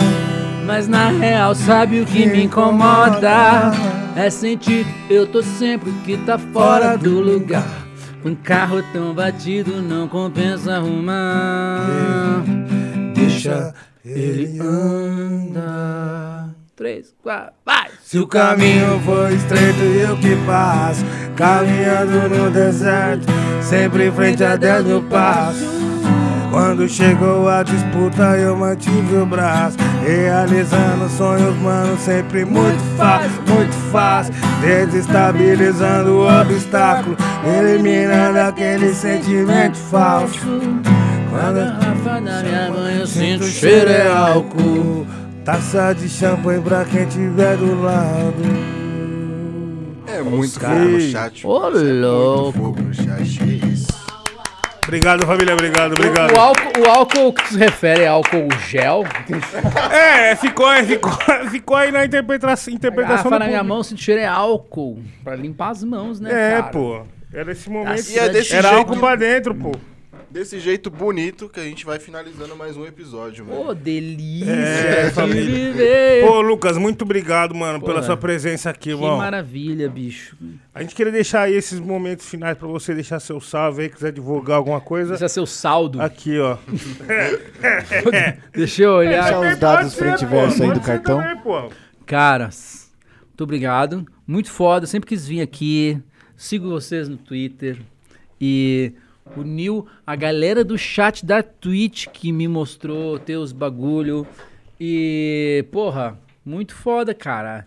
O- a- a- o- as uniões assim que, que, a, que as internets ainda provocam, apesar da gente usar ela muito para se dividir e do seu tio Bolsonaro você precisa se dividir mesmo, mas é, é, juntou muitas coisas, assim, então foi muito foda, esse som ficou bruto, grosso, ríspido, ríspido. Ríspido. Cara, e vamos fazer mais umas aí, né, cara? Umas mais alegres, aqueles caras. Tipo aquela tua lá que tu fez com a mina lá, que é animal. Control. com certeza. Control é hit. Com certeza, vamos Hit fazer assim. demais, fazer aí, fazer. E obrigado à audiência, né? Porra aí, espero que os cortes seja, seja só, só faturo, só sucesso. Tá bom?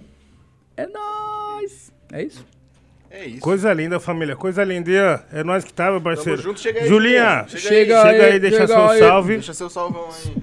Obrigada, pessoal. Que, ai, que compareceu Ai, não, me aí. lembro Muito obrigada pela sua presença. Pô, valeu. Um brinde. Um brinde. Toquei uma- chorão com o Lucas. Isso É é, muita isso. coisa, inclusive. Santos! E pra você que chegou no meio, quer ver tudo, é só voltar e ver agora ou depois. Mas se você quiser ver cortes, porque você não tem paciência pra ver uma conversa de duas horas, se inscreve no Rap Falando Cortes, porque lá a gente coloca os principais e tem mais outros episódios. Se é a sua primeira vez, seja bem-vindo, ou bem-vindo, ou bem-vinde, entendeu? Muito obrigada pela audiência. E é isso, valeu demais. Show de Ele bolas! Mano, quinta-feira a gente tá aqui de novo, às 7 horas da noite, Quem que vem? com SD9, RT Malone e MC Luana. Aqui só resenha. É o Esse grind. vai ser demais. Eu não vou nem falar nada. Não vou falar nada. É nóis, gente. é um grande Lucas, abraço. Obrigadão, mano. Tamo junto. É nóis, Calor, meu. pô. Eu tô em casa, hein? O cara tá Gente. suando, suando. Meu parceiro Lucas, satisfação trombar você aqui, mano. Sempre bem-vindo. É o grime. E é nóis, família. Não estou em casa hoje, viu?